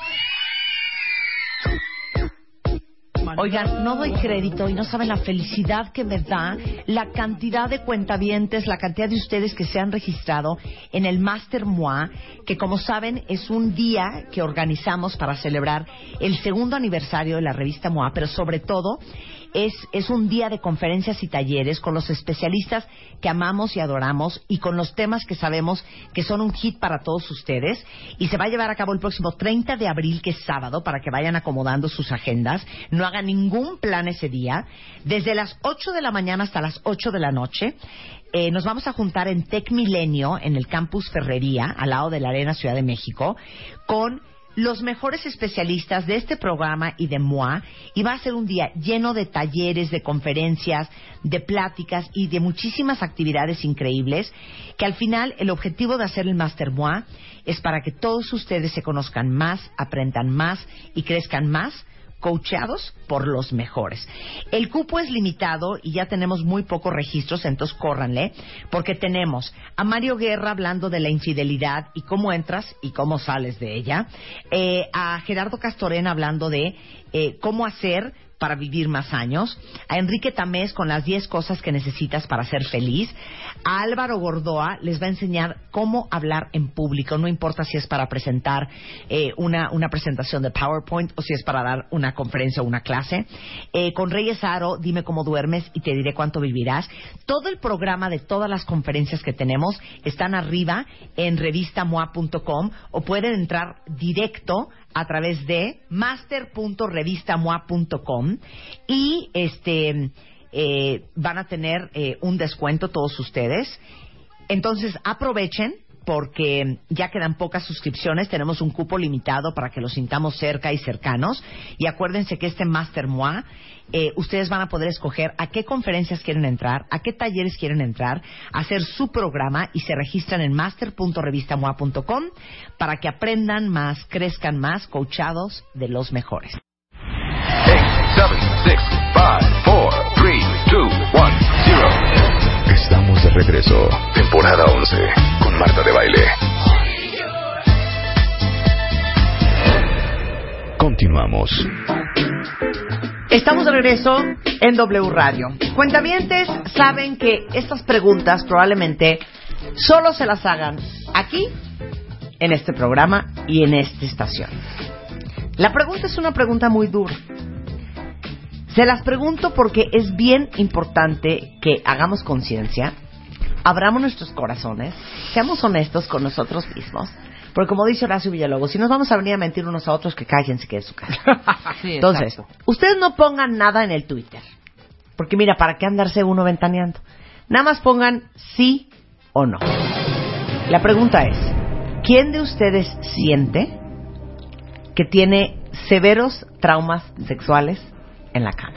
O sea, ¿qué significa severos? Eso, eso. O traumas, O o traumas. No traumas de Ok, cama. es un problema. Dramas en la cama. Claro, que tienes penas, que tienes tabús, que tienes creencias, que tienes No me hagas esto expectativas, porque eso no es que correcto. tienes miedos, que tienes Ujú. vergüenzas, que tienes eh, miedo al rechazo, que Bien. tienes eh, Timidez de atreverte a hacer cosas que quisieras hacer, de hecho. que eres muy introvertida, Que- muy introvertido. que no puedes decir esto sí, pero aquello no, ¿no? Porque también se vale que tengas tus preferencias. o que dices a todo esto no, O porque a ves todo. el sexo a lo mejor como algo malo. Claro. A ver, nada más pongan sí y yo ya sé que sí tienen o pongan no, que significa que no tienen. ¿Por qué no, vamos pero a hablar? nada más fue que pongan una partecita. Además- sí a esto, no a esto, nada más sí, sí, no. Ah, no, Pongan además un vamos a ver. motivito. No, pero no se van a estar ventilando en el No vamos a Twitter. decir, nos vamos a abrir. Bueno, el caso es que está con nosotros Aura Medina, mejor conocida como la chata de Beat, que es psicoterapeuta, y vamos a hablar, el tema se llama El niño emocional y la sexualidad. Así es. O sea, O sea, hemos hablado miles de veces aquí de las heridas de la infancia. Conmigo, con Adamar, con mucha gente. Todos estamos conscientes que esos traumas, esas heridas, esos vacíos, esas carencias afectan nuestras relaciones. Imagínate el campo sexual, que es el lugar donde más vulnerables estamos. Así, de plano. Te desnudas en todo sentido. Entonces, imagínate cómo te va a afectar todos esos, lo que tú decías en un principio, esa vergüenza que sientes, ese miedo que te rechacen si haces algo que crees que no es conveniente o que no le va a gustar al otro, o esa, esa compulsión de complacer a la otra persona, porque si no le, si no haces un desempeño perfecto, se va a ir con alguien más, ¿no? Claro. Entonces todo esto son parte del niño interior, de lo claro. que hemos hablado. O sea, lo que estás diciendo es que un hombre o una mujer desnudo en una cama a punto de cooperar es casi casi como un niño de cinco años Desnudo. perdido en un bosque oscuro. Hoy, así como estamos, sí, son dos niños que están intentando tener relaciones sexuales. Así, de- así te la pongo, Sí, la sí, mayoría sí, de nosotros. Claro. ¿Por qué? Porque traemos de una manera bien inconsciente todos estos traumitas y nos acompañan a la cama. Claro. Bueno, Freud decía, ¿no? Que cuando te metes a la cama se meten también tus papás y los papás del otro. Pero bueno, esa es otra historia. Pero, pero sí es cierto, a eso nos referimos un poquito. ¿Cómo estamos vulnerables cuando entramos al campo sexual? Y fíjate que muchas veces esta historia de que si tenemos o no tenemos relaciones sexuales en las primeras citas, que lo atribuimos quizá a una exagerada moralidad, no tiene nada que ver con la moralidad. Claro. A ver, ¿podemos hacer un examen? Claro. A ver, vamos a hacer un examen. Ustedes ponen sí, no, sí, no. Ok. Y vamos a hacer las preguntas. Va. ¿Listos? Listos. Adelante, Aura Medina. Ok, vamos a empezar. ¿Alguno de ustedes se siente inhibido o inhibida para hacer esas cosas que le gustan en la cama o para pedirle a la pareja que te haga, no sé, Una cosa o la otra. una cosa o aquella? O sea, inhibida o penosa. Sí, De exactamente. no lo voy a hacer, qué pena. No lo, No, lo voy a pedir porque qué pena. Exacto. Rebeca. Y no me refiero nada más a que Rebeca. se Más bien están por conociendo. flojera, pero no. Ok, ¿no? No. No. ¿Podrías pedirlo, Rebeca? Totalmente. Y lo he pedido. Ok. Totalmente. Entonces no es por ahí. No. Ok. ¿Alguno de ustedes se siente, como decíamos hace ratito, obligado u obligada a hacer cosas que no les gusta para complacer al otro, a la pareja? No. No. ¿Obligados? No. No, obligados no. Con flojera, Eh, eh, sí. Esfuerzos sí. Esfuerzo, sí. Así de, ay, te Bo- cae que levantados. Bueno, mira, te hablando cae de que no, que te cae que en la cocina. Ok, muy bien. Ok, ¿alguno de ustedes prefiere siempre, no me refiero que, de, que, que, que, que hagamos estas variaciones, sino que siempre, siempre tienes la necesidad de estar arriba de la persona, de tu pareja, como en el control, ¿sí? Porque Ok. pues, no, es como si me ponen abajo, me da miedo, siento que no puedo, que no puedo desempeñarme. Ok, ¿no? muy bien. Siguiente. La otra sería, nunca me pongo arriba porque me da pena. Que me vea el cuerpo, que me vea cómo me- se mueve todo. Simple y sencillamente prefiero quedarme acostadita o acostadito en la típica del, ¿cómo se llama? Del, del Misionero. del misionero, que no se mueva nada. Yo tengo otra. A ver. Me da muchísima aprensión tener sexo Ok. porque en el fondo de mí tengo esta creencia de que el sexo es pecaminoso y cochambroso. Mm, ok, muy bien. Se vale, ¿no? Se vale muchísimo. Otra. Uso el sexo para manipular a mi pareja. ¿Sí? Muy bien. Si no hace lo que yo quiero, so- eso lo usamos mucho las mujeres sobre todo, porque porque el hombre es el que el que está casi siempre, ¿no? Este más encima de uno. Claro. Entonces, si no me da lo que yo quiero, si no me compra lo que yo lo que le estoy pidiendo, si no me lleva con mi mamá el fin de semana, Lo castigo, lo castigo con, el sexo. Ok, ¿Sí? Yo es tengo otra, yo tengo otra. Me quedo con muchas ganas de hacer muchas cosas y no me atrevería a pedirlo porque no quiero que piensen mal de mí. ¿Ok? Perfecto. Hombre o mujer, ¿eh? Sí, sí, sí. Los miedos a qué va, qué van a decir de ¿Qué mí. va a decir? O sea, ¿qué, onda? ¿Que quién me enseñó esto? Eso. ¿Que qué perversión? ¿No? que si fue por correo, ¿no? como por este, ok. Eh, ¿Te sientes que tu pareja te demanda constantemente, que es tanta su exigencia y su demanda, que prefieres ir y buscar a otra persona con quien tener sexo? O sea, buscarte un amante. Porque, porque con tu pareja es demasiada fuerte la- demasiado fuerte la demanda. Eres una pareja, o son una pareja que todo el tiempo están peleando. Entonces, en la noche, cuando él se acerca, pues obviamente tú no quieres, ¿no? Y entonces O cuando empiezan ella a pelear. acerca, sí, sí. Sí, o cuando ella se acerca. Uno de los dos se acerca, pero entonces hay tanta energía de enojo, hay tanta, tanta molestia de parte de los dos que el sexo se va deteriorando, ¿no? Que nomás no hay forma de... O sea, se acaba el deseo, Marta. Por supuesto. ¿no? Esa es otra. Bueno, esos son algunos ejemplos de cómo el niño emocional y el niño que tenemos todos adentro, que venimos con toda una historia de traumas, vacíos, etcétera, se manifiesta sexualmente. Así es. Tenemos, mira, eh, vamos a hablar de algo que le llamamos estados de trance de nuestro niño interior. Alguna vez los hemos tocado, pero aquí los vamos a mencionar en relación a lo sexual. estos estados de trance, esa parte de nosotros que continúa siendo infantil, muy emocional, es como si se hubiera quedado congelada en un momento del tiempo y no maduró. Entonces, es, un, es como si viviéramos en hipnosis, Marta, como si estuviéramos en un trance desde el cual no podemos ver la realidad tal como es. Es una distorsión de la realidad. Son como espejitos de colores diferentes que nos ponemos y, lo, y así vemos la realidad. ¿No? Y obviamente esto afecta muchísimo a la hora de las relaciones sexuales y voy a elaborar un poquito en este sentido. Muy bien. La primera sería la desconfianza.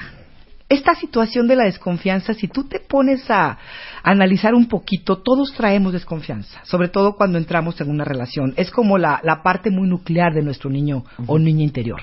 Traemos mucha desconfianza. como voy viendo, a- como voy dando a como voy viendo, pues vamos a ver. Exacto, no hay apertura.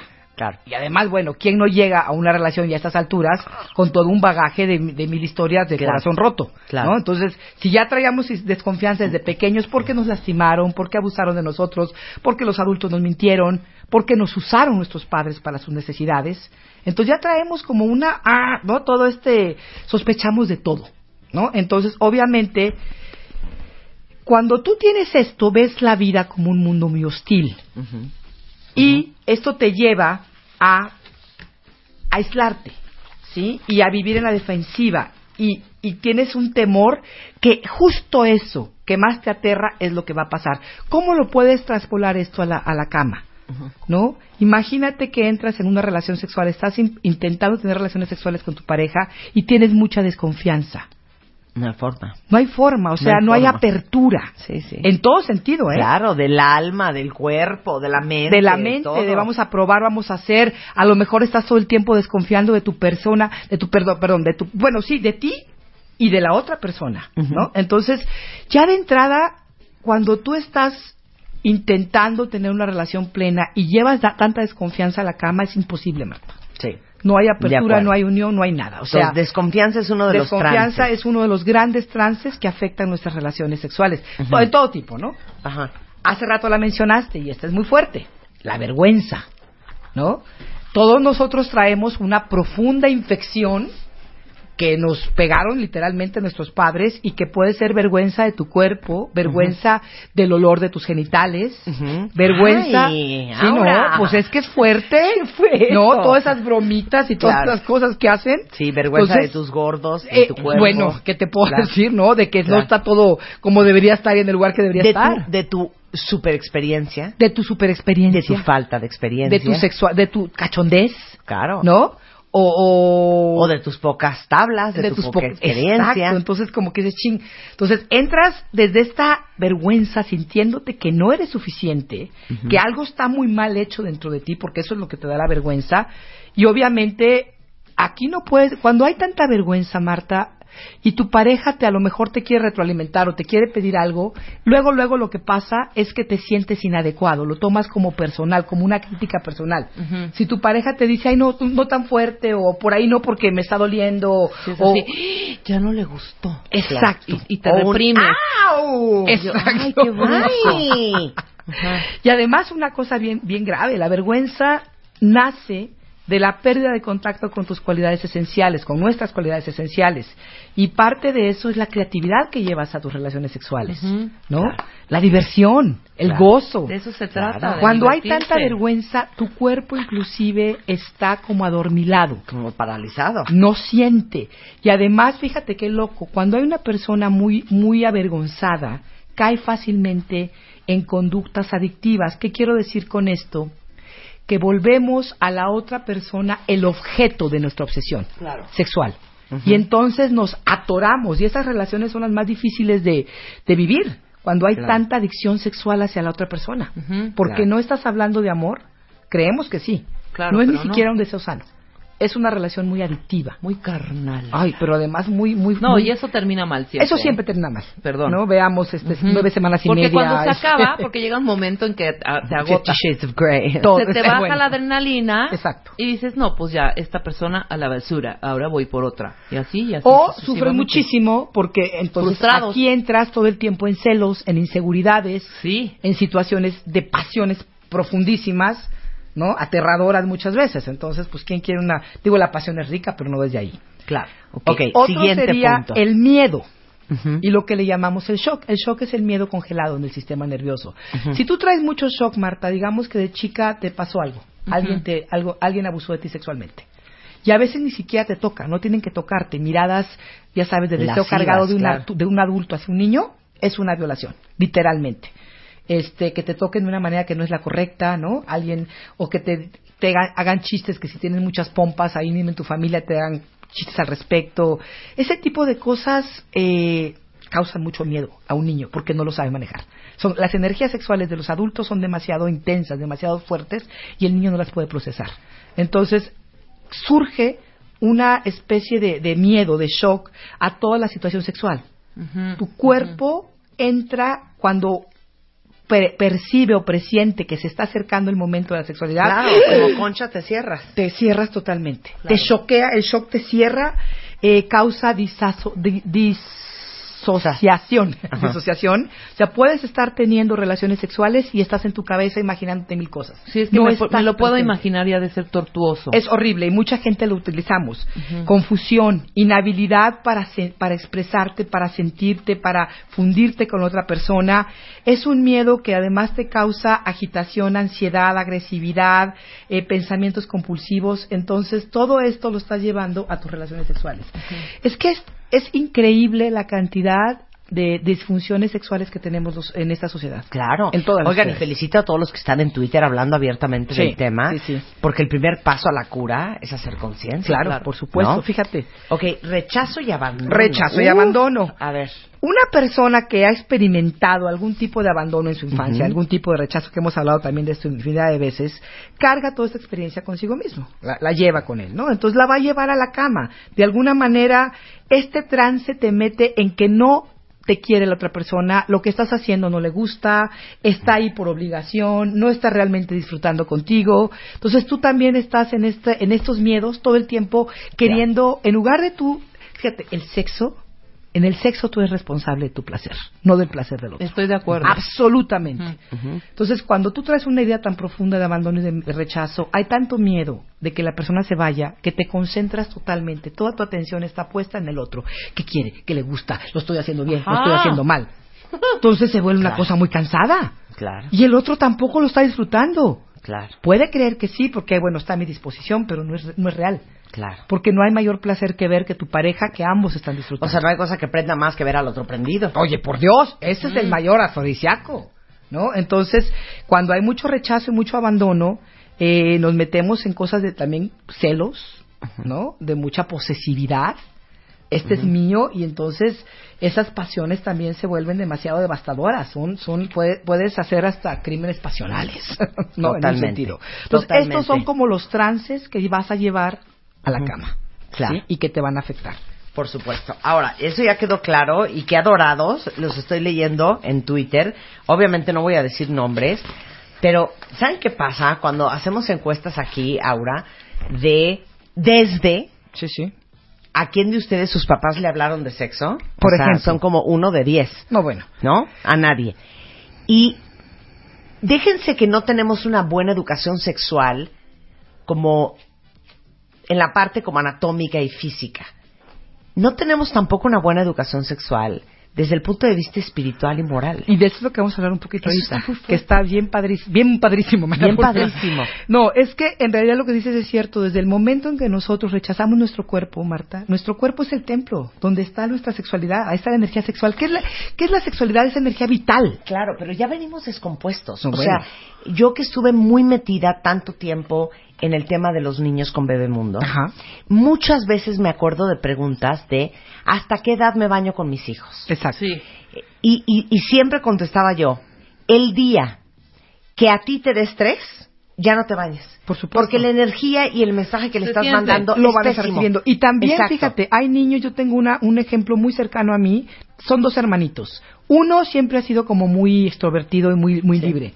Y él andaba desnudo en su casa hasta ya más grandecito. El, el otro, el más grande, a los seis años ya no quería que lo vieran desnudito. Claro. Porque es un niño más pudoroso. Claro. Y es un pudor natural. Y entonces Claro. hay que respetarlo. Con eso se nace, ¿no? Porque tampoco les puedes Claro. decir, ay, no, no seas no sé qué, y aquí todos somos naturales, todos nos vemos. Pero los niños nacen con un termómetro en absolutamente cero.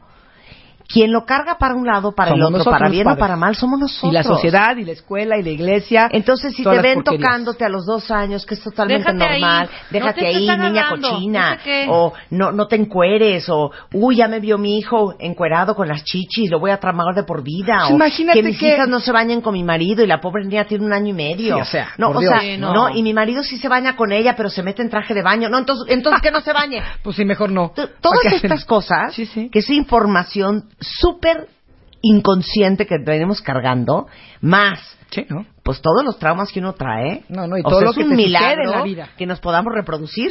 Claro. Un milagro, un milagro. Totalmente. Entonces vamos a hablar un poquito de tres niveles que maneja el Learning Love Institute que a mí me encantan y que y que son digamos los tres las tres capas de nosotros y cómo nos relacionamos en lo sexual. Ok, lo podemos hacer regresando del Claro corte. que sí, por supuesto. regresando del corte vamos a hablar de esto con Aura Medina. Muy bien. Ustedes no se vayan, nosotros ya volvemos. Y oigan, y todo lo que ustedes quieran preguntar, quieran saber, lo puede- voy a respetar absolutamente su anonimato. Por Mándenos favor. un tweet arroba Marta de Baile, pueden arrobar a Aura, que También, es por Aura favor. Medina W. eh, Aura Medina de Vit con W en Twitter y con mucho gusto vamos a estar leyendo y platicando Y de esto. todo lo que nos Este, dicen en, en tweet, porque sabes que es importante antes de irnos a corte, independientemente de las eh, de las los adultos que nos están escuchando, que si traen toda esta serie de de mm, nuditos, pues vayan a terapia, Claro. pidan ayuda. Pero esto está bueno para los chavitos, para sus hijos, los que tienen hijos, ¿no? Desde Claro. conocer su cuerpo. Para que no los vayan a descomponer. No, y decirle, esta, hay un videíto que se los hace muy gracioso, pero a mí se me hacía bastante eh, fuerte, que está un niñito de tres años y se está viendo su órgano eh, Su masculino. Entonces le está gritando a la mamá, tráeme un cuchillo, tráeme un cuchillo para quitarme este pico. No, o sea, desde esa edad Wow. ya enseñar, ¿sabes? Que Claro. Se lo quería cortar. Nos dio mucha gracia. Sí, porque pero no, es patético, Pero es, es- es- es muy fuerte. fuerte, Es fuerte, ¿no? claro. Ahora sí, después del corte, Marta. Regresamos con Aura Medina, no se vayan. Ya volvemos. Marta de Baile, temporada 11. 11, 11. W Radio. Los mejores temas. Con Marta de Baile. Ya regresamos. Temporada 11. Estamos de regreso en W Radio en una profunda conversación sobre nosotros, sobre nuestra almita, sobre nuestro niño interior y sobre el sexo. Y la pregunta con que abrimos este programa era, ¿quién de ustedes siente que sí tiene sus traumitas sexuales? Sus asuntillos. Entonces, la verdad es que es impresionante la cantidad de cuentavientes y, y les agradezco muchísimo su apertura y su honestidad que dicen, yo sí tengo mis traumas sexuales. Entonces, estamos hablando de todos los momentos importantes y cruciales para ser un adulto sano en la cama, que tienen que ver con los momentos en que nuestro niño interior sintió desconfianza, vergüenza, miedo, rechazo y abandono, y cómo eso, claro que se te nota cuando eres grande en la Claro, cama. por supuesto. Entonces vamos a hablar de ahora Bueno, antes de entrar a lo de los niveles, me gustaría comentar lo que estaba diciendo Rebeca antes de irnos al corte acerca de nuestros hijos. Fíjate, cuando nosotros tenemos ni- hijos y no hemos trabajado con nuestras propias traumas y heridas, vamos a pasar todo eso a nuestros hijos, que ya lo estábamos diciendo hace ratito, ¿no? Y el- lo sexual es una, una parte muy cargada, muy, muy cargada. Entonces, si yo como mujer tengo mucha vergüenza de mi cuerpo y de mi sexualidad, sin necesidad de decir nada, mi hija lo va a tener. Claro. Lo va a absorber. Si yo como hombre tengo problemas de impotencia, de eyaculación prematura, que esto tiene mucho que ver con las con los traumas de la infancia, con las vergüenzas, con los con, la- con, con los mensajes que recibimos, ¿no? Entonces, obviamente todo eso se lo estoy transmitiendo a mis hijos. Entonces, antes de tener hijos, si todavía están a tiempo, pues sí sánense un poquito ustedes. Claro. Porque además, imagínense que la parte sexual es tan importante. Una, yo sé que son, no es que todo el día vas a estar haciendo el amor, o sea, finalmente hay una sexualidad que es la de la luna de miel, que es riquísima, y no siempre tu vida va a ser así. Claro. Pero tienes que tener una relación sexual sana, por Dios, placentera, gozosa. Oye, como decimos aquí en el programa, perdón, pero el sexo en los adultos es el Disneylandia de los niños. Exactamente. Es como ir a Piccolo Mundo. E imagínate ¿no? Es como ir a Recorcholis. Claro. y si se vuelve una cuestión, porque para cuántas mujeres es una carga, o inclusive para hombres. Ay, hoy tengo que, hoy tengo que cumplirle al tipo, ¿no? Hoy tengo que cumplirle a la doña. Entonces se vuelve una situación tan difícil porque no conocemos realmente lo que estamos llevando nosotros, esos dramas que llevamos a la cama, Claro. porque ese niño o niña emocional tomaron el control totalmente de nuestra sexualidad y no estamos conscientes y entonces todo se vuelve, todo se vuelve un drama. Desde la parte infantil Claro. todo se vuelve un drama. E imagínate que la parte emocional de una persona detona la del otro. Por supuesto. Y de pronto ya no son dos adultos intentando hacer el amor, sino dos niños llenos de miedo, desconfianza, vergüenza, con mucha disfuncionalidad, uno enfrente del otro. Claro. Ok. ¿No? Entonces, bueno, ya hablamos un poquito de esas heridas que nos afectan. Eh, decíamos un poquito que la herida de abandono tiene mucho que ver con, con la exagerada dependencia y nos lleva casi siempre, fíjate, a tener preferencias por una sexualidad muy más hacia la parte donde yo donde yo pueda estar más pasiva, ¿no? Como ¿Cómo? más, sí, donde esté yo más abajo, el, el, el dependiente casi siempre, el que viene de la herida de abandono, busca las, las, pasivo. las posturas pasivas. Ser el pasivo. Sí. Y el antidependiente, que lo hemos mencionado aquí, que viene de esta parte muy, de, muy engullidora de una madre muy controladora, busca casi siempre estar arriba para tener el control de la pareja, ¿no? Esas son dos de las, de las partes. Pero bueno, vamos entonces a hablar de tres niveles de, de sexualidad. Tres niveles de hacer el amor y eh, que nos van a dar una, un mapita más o menos de por dónde andamos, a ver por dónde se cacha cada quien, ¿sí? Nivel 1. En este nivel estamos totalmente enfocados en el placer, en la excitación y en el orgasmo. Y aquí vamos a tocar esa parte que tú decías espiritual, Marta. En el sexo, cuando empezamos con un amante, con una pareja, pues obviamente es, es puro gozo, ¿no? Y es el que llamamos el sexo de la luna de miel. Es muy divertido, puede ser ese sexo salvaje, libre, muy satisfactorio, espontáneo, que en la cocina, que en, que en el baño de la- del, del avión, que en la cafetería, que etcétera, etcétera, ¿no? Desafortunada o, de- o afortunadamente, dependiendo cómo lo veamos nosotros, este tipo de sexo no suele durar, porque precisamente se empiezan a complicar tanto las relaciones como la sexualidad. En este tipo de nivel de sexualidad es muy fácil actuar desde la parte de la compensación y del performance, buscando actuar y desempeñarnos. Porque lo que estamos buscando hacer es mantener la excitación y la intensidad de la, de la pasión a toda costa. Y al mismo tiempo probarnos a nosotros y a la pareja que somos amantes excelentes. Ok. Nosotros, Aquí- dijiste nosotros, ¿eh? Nosotros. Nosotros. es que somos, Marta. Muy bien. El sexo en este nivel corre ese peligro que hablábamos hace ratito de volverse muy objetivo, es decir, de usar a la otra persona para una especie de high de sexo, ¿no? Para sentirnos, ¿cómo se diría? Este Prendidos. prendidos. En para esa, éxtasis. esa, esa Sí. sensación de prendidez de todo el tiempo, ¿no? De, de- que- que la Adrenalina, sentimos, la adrenalina. adrenalina, la hormona, todo lo que da, que es bien adictiva. Bien, bien adictiva. Y por eso el sexo se vuelve tan adictivo, la relación se vuelve tan adictiva, porque lo estás utilizando para escapar de situaciones más profundas. Los miedos que están saliendo, las inseguridades, las culpas, la vergüenza, etcétera. Entonces te vas. Hay veces que hay, hay- hay parejas que todo el tiempo quieren tener sexo salvaje. No, es- como si fuera. Ay, qué cansado. Es No, cansadísimo. no, no, es cansadísimo, pero hay personas que necesitan ese sexo porque no les da, es como un sexo rápido, en la locura, en el frenesí, y entonces no te permite sentir ninguna ninguna otra cosa, claro, más que el placer sexual, ¿no? Más allá de esto, en este nivel, fíjate qué, qué fuerte, en este nivel de sexo es muy fácil traicionar nuestra sensibilidad. Porque hacemos el amor de una manera que está totalmente desconectada de nuestra vulnerabilidad. Y aquí es muy fácil que Y caigamos emoción. en, en todos estos juegos de, de, de Fifty Shades of Grey y todo Exacto, ese rollo. pero te digo una cosa, mira, yo no quiero intrigar. No, no. Ahora, no. Pero mira, la semana antepasada tuvimos una discusión aquí en el programa, ¿verdad? Hablando de nuestras cosas, en que le preguntábamos a los cuentaventes, ¿quién es más como Rebeca, que puede besarse con cualquiera y le da igual? O sea, si le gusta, se lo besuquea. No es tampoco cualquiera, No, ¿eh? no, por no eso, te si te gusta, Marta. te lo besuqueas. No salgo y me estoy besucándome. No, no, tiene que haber una química Por previa. eso, pero si lo pu- conociste hace dos horas y media, Ah, te da no, igual. sí, sí, sí, claro. Ok, yo Nos no. conocimos. Yo, si no estoy conectada emocionalmente en una relación o que sé, aunque no sea oficial la relación, Claro, claro. que hay algo más de fondo que el simple sexo o el simple placer del beso o la chichi o lo que sea, Ajá. no puedo.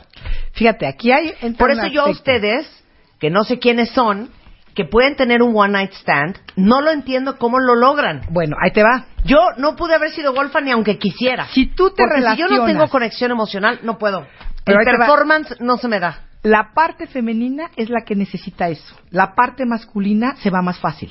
Y Claro. todos tenemos las dos partes. Claro, ¿Cómo hay hombres con una gran parte Claro. femenina que no pueden no aventarse cualquier tiro. Que no pueden. Que, que Igual dicen, oye, mujeres. espérate, no porque sea hombre, Claro. me voy a acostar con la... No, claro, no, claro, claro, claro. Y hay mujeres que tienen un gran lado masculino, y que se relacionan a través de ese lado. que las admiro y las respeto y las celebro y las aplaudo, y otras mujeres que necesitamos algo más profundo. Pero mira, llega un momento cuando empiezas realmente a trabajar con tu parte vulnerable, que ahí sí te empiezas a conectar con lo que tú realmente necesitas y ya cuesta más trabajo, sobre todo con la edad, empiezas a sentirlo Claro, más. claro. ¿No? Pero, pero sobre todo también con el trabajo, porque hay personas grandes que siguen pasando por encima de su necesidad. Cuando Claro. tú estás más conectada con tu necesidad, puede ser que en ese momento tu necesidad sea de sentirte libre y de, de bailar de cachetito y de, y de lo que sea con una persona. Pero también por puede supuesto. ser que digas, no, yo necesito espacio.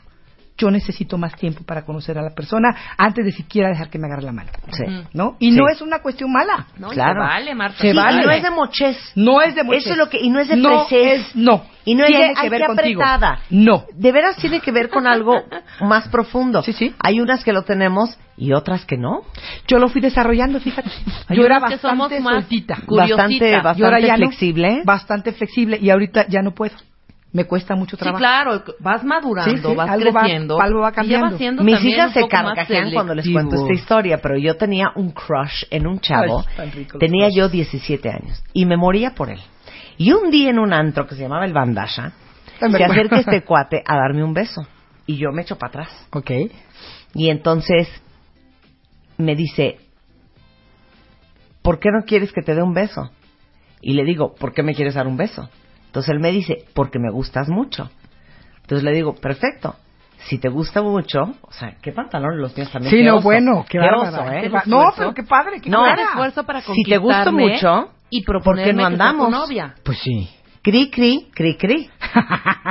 Silencio absoluto. Por supuesto. Nunca me lo besuqué. Pero yo decía, o sea, ¿cómo?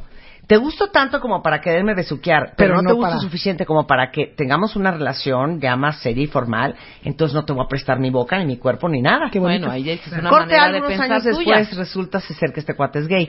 Pero eso Ah, es lo de te menos. cae. Eso es Vida. historia, sí. Ay, Sí, claro. Ahora sí que, óigame, no. Oiga usted. Óigame, no. ¿No? No, pues es que sí, yo Bueno. creo que es bien importante. Bueno, en este nivel, el niño emocional de- dentro de nosotros está haciendo sus dramas, está en la estrategia, control, expectativas, demandas y exigencias, venganza, reacciones y adicciones. Ok, muy bien. Vamos al nivel 2. Entonces, el nivel 1 es las estrategias de nuestro niño. Ahí está el niño interior en todas sus estrategias. Ok, muy bien. ¿Ok? Nivel 2. Empezamos a estar más presentes. Nos damos cuenta de nuestros miedos, nuestras inseguridades, el shock del que hablábamos y todo aquello que se detona cuando estamos teniendo estas relaciones sexuales. Nos volvemos, lo que tú decías hace ratito, empezamos a ser más sensibles a las heridas, a los traumas, a la vergüenza, Claro. al miedo, a las necesidades, a lo que nos gusta, a lo que no nos gusta, a lo que necesitamos para abrirnos, cómo nos vamos cerrando, todo eso. ¿Sí? Entonces nos hacemos más conscientes cómo esta persona que está conmigo, cómo sus conductas detonan mis traumas. Y Ok. cómo siempre he reaccionado en el pasado. No lo culpo a él, no lo estoy culpando a esa persona. Estoy simplemente haciéndome consciente que si él dice algo o ella dice algo, a mí me entra inseguridad. Entonces me hago consciente y aprendo de mí. Aprendemos poco a poco a decir que no a lo que no está bien para nosotros. Y nada que ver con moralidades de nuevo, ni nada que ver con apetadez. Empezamos a tomar pequeños riesgos, a manejar emociones que pueden surgir como por ejemplo miedos, esas creencias que estás haciendo el amor y que de repente te llegan los pensamientos de que ay se me está viendo seguramente hay un espejo allá ya me vio la lonja, ¿no? Mi cuerpo es feo, no le va a gustar, etcétera, etcétera. Y con esto nos vamos abriendo a nuestro propio ritmo, sin presionarnos ni presionar al otro. En este nivel, el niño emocional está ya más consciente y hay una parte adulta que ve las heridas. Las heridas del shock, de la vergüenza, la disfunción, las culpas, los miedos de ser abusados, miedos de ser rechazados, miedos de ser invadidos y miedos de ser humillados. Ok. Están mucho más profundos que nada más las expectativas. ¿Vamos? Muy bien. Ok. Ok. Tercer nivel, la capa más profunda y la que, la que es más rica de todas. No, no es la más rica, pero sí. Es en este espacio donde la pareja puede ya sea fundirse suavemente o ser salvaje en una atmósfera de confianza, comprensión e intimidad. No estamos congelados en el rol de que siempre vamos a hacer el amor de cierta forma, sino vamos a fluir con lo que en ese momento está bien para los dos como pareja. Se vuelve muchísimo más, más armónico en ese sentido, ¿no? Tenemos esa sensibilidad ya de saber dónde estamos ambos, emocional y energéticamente. Podemos mezclarnos, fundirnos y acomodarnos literalmente en todo sentido. De alguna manera es- hemos quitado, fíjate qué bonita esta frase, hemos quitado el enfoque en el orgasmo o en el desempeño y nos concentramos en estar presentes el uno con el otro.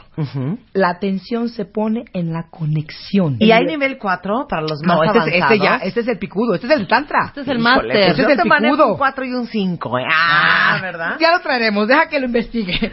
Cuando nosotros nos estamos enfocando en el orgasmo, como en el nivel 1, esa es una invitación abierta para que el niño interior entre con expectativas y frustraciones. En esta capa, que es la más profunda, el enfoque está en la conexión. Te conectas contigo y te conectas con, Con la él. pareja. Ajá. Y eso es muy rico. Y la idea de este trabajo no es pensar que un nivel es mejor que el otro y empezar a presionarnos para, es que ahora tengo que estar en el nivel 3. Es más bien darme cuenta en ese momento en donde estoy y sentir cómo, cuando, porque sí todos hemos pasado por estos tres niveles. Entonces, cómo, cómo darnos cuenta de eso, ¿no? Y este darnos cuenta nos va a llevar de una manera natural a capas más profundas de conciencia, Marta. Y ahí viene hasta lo del tantra, que un día tendremos que hablar, ¿eh? Todo este trabajo sexual. Sin una meta o una preferencia podemos aprender a observarnos sin estas montañas del autojuicio que siempre nos están subiendo y bajando. En este nivel 3 estamos los adultos, podemos fundirnos, hay confianza, hay relajación, hay un flujo libre de energía para movernos como se nos pegue nuestra gana, hay mucha conexión, quitas la presión de la meta del orgasmo porque eso es horrible. ¿Ya te veniste? ¿Ya tuviste un orgasmo? La verdad es bien cansado. Es horrible que el hombre esté obsesionado en que la mujer tenga un orgasmo y luego la mujer tiene que fingir y sentirse mal porque no lo tuvo. Y puede haber sexo caliente y puede haber sexo salvaje o puede ser muy suave o muy tierno dependiendo del momento y de la necesidad de ambos. Claro. ¿Sí? Me gusta. Ay, vámonos a hacer, ah, vámonos a casita. Están esperando ya. ¿Qué piensan, Laura. cuentavientes? ¿Qué sienten en su corazón? Se siente rico. Es que no está padre que no la pasen bien en ese aspecto. Fíjate No que energéticamente es conectar tu corazón con tus genitales. Cuando tú estás nada más en el padre. Y corazón con los de ella. O con los Ah, de es él. que hay un círculo que se hace Claro. energético. Claro. Si la mujer recibe, En mis locuritas, en mis locuritas les tengo que contar esto que es una joya. No sé si alguien más lo hizo, pero en una ruptura que tuve que fue muy significativa en mi vida y sufrí Mm. mucho, alguien me recomendó ir con un fulano, quién sabe dónde en el sur, que me que fui a que me cortara claro, los cordones energéticos que yo tenía con esa persona. Sí, así. Porque dicen que cuando tienes sexo con alguien, son siete años, Martita. ¿qué? Cuando tú tienes sexo con una persona, el hombre, sin darse cuenta, sin saberlo, esto es de Don Juan y de Carlos Castaneda, si te acuerdas de ellos, Sí. hablan de unos tentáculos que salen energéticos del hombre y que se meten energéticamente en la mujer y se alimentan de ella durante siete años.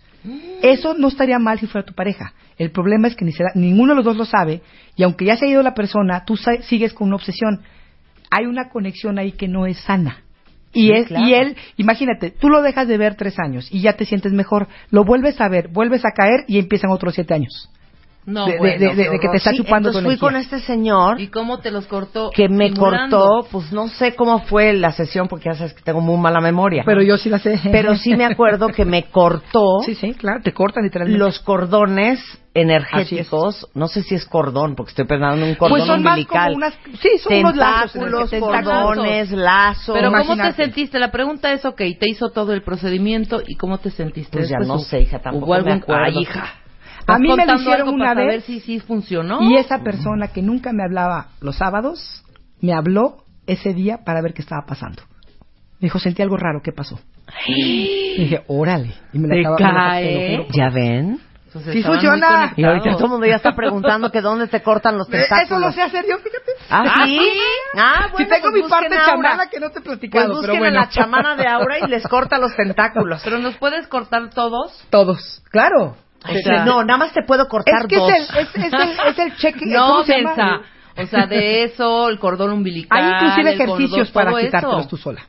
Luego, luego les digo. Oye, hay que hablar de eso. Pero está Sí, muy sí, sí, interesante está, ¿no? ese Sí, está muy interesante. Ya, vamos a hacer este tema. Aunque sea Órale. menos chamanés. Sí, así donde Sí, tenemos una Está también aprender me de parece todo. muy Todo bien. es cultura, perdóname. Claro, entonces, a ver, pensamientos finales. Entonces, para ayudarnos un poquito a esto, Marta, porque esto es de trabajo, como siempre lo decimos, no hay pastillas, no hay, no hay caminos rápidos. Entonces, ah, traje un ejercicio que viene, que lo vamos a subir, que lo van a subir ustedes a la Sí, página. ahorita en martadebaile.com va a estar arriba el ejercicio. para que ustedes empiecen a llevar un poquito de conciencia a esa parte emocional mientras puedes puedes hacerlo obviamente no lo recomiendo hacerlo mientras estás teniendo sexo mejor hazlo imaginándote Sí. alguna ocasión reciente Ajá. y aquí hago varias preguntas que yo te recomiendo que escribas tómate ese tiempo ponte un espacio donde te dejen eh, no te molesten no y escribe haz este ejercicio porque te va a dar muchísima luz en lo que tú estás haciendo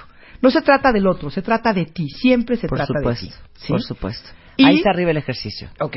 Y voy a ofrecer un taller que vamos a, dar acerca de esto, nada más que este sí es para mujeres, nada más. Muy Porque bien. necesitamos el que las mujeres se sientan más relajadas, entonces es un trabajo para mujeres.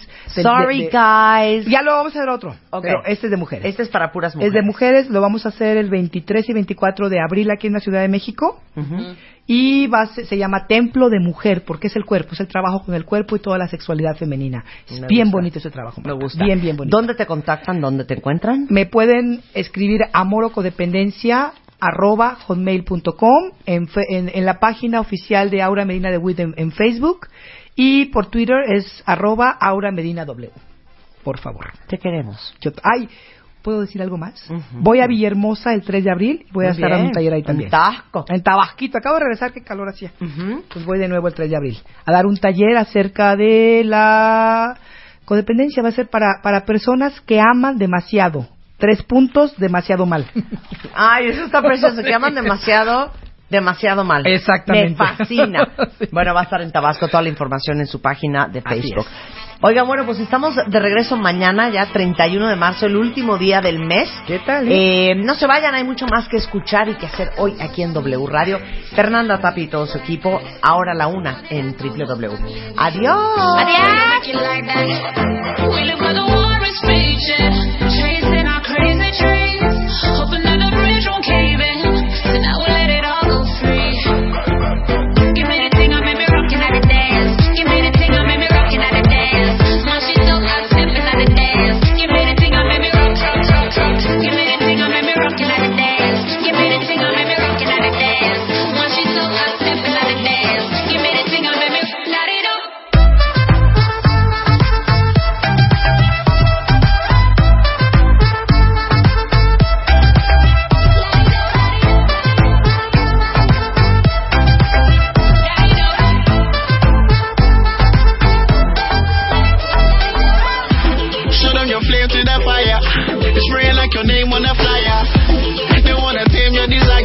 light it up, now your aim getting higher. I they wait for Messiah,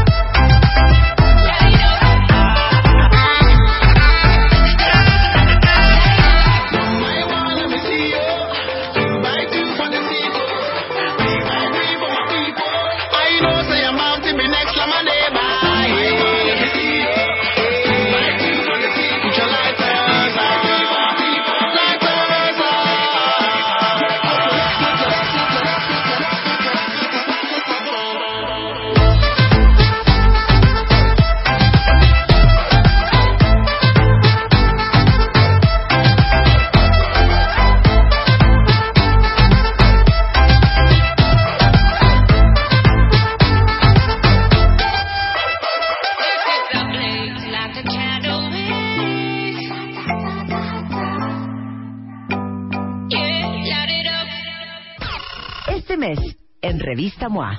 ¿Te la vives tomando chochos para la acidez, inflazón, gases, retortijones, colitis, gastritis? ¿Tienes mala fama en la oficina? Revive tu reputación en ocho pasos. ¿Cómo durar más en la cama? Deja de inventar pretextos y vuélvete un maratonista sexual. ¿Te sientes solo y aislado 24 por 7? MOA Marzo. Más de 120 páginas de aprendizaje, desarrollo, ideas e inspiración para estar mejor. Una revista de Marta de Baile.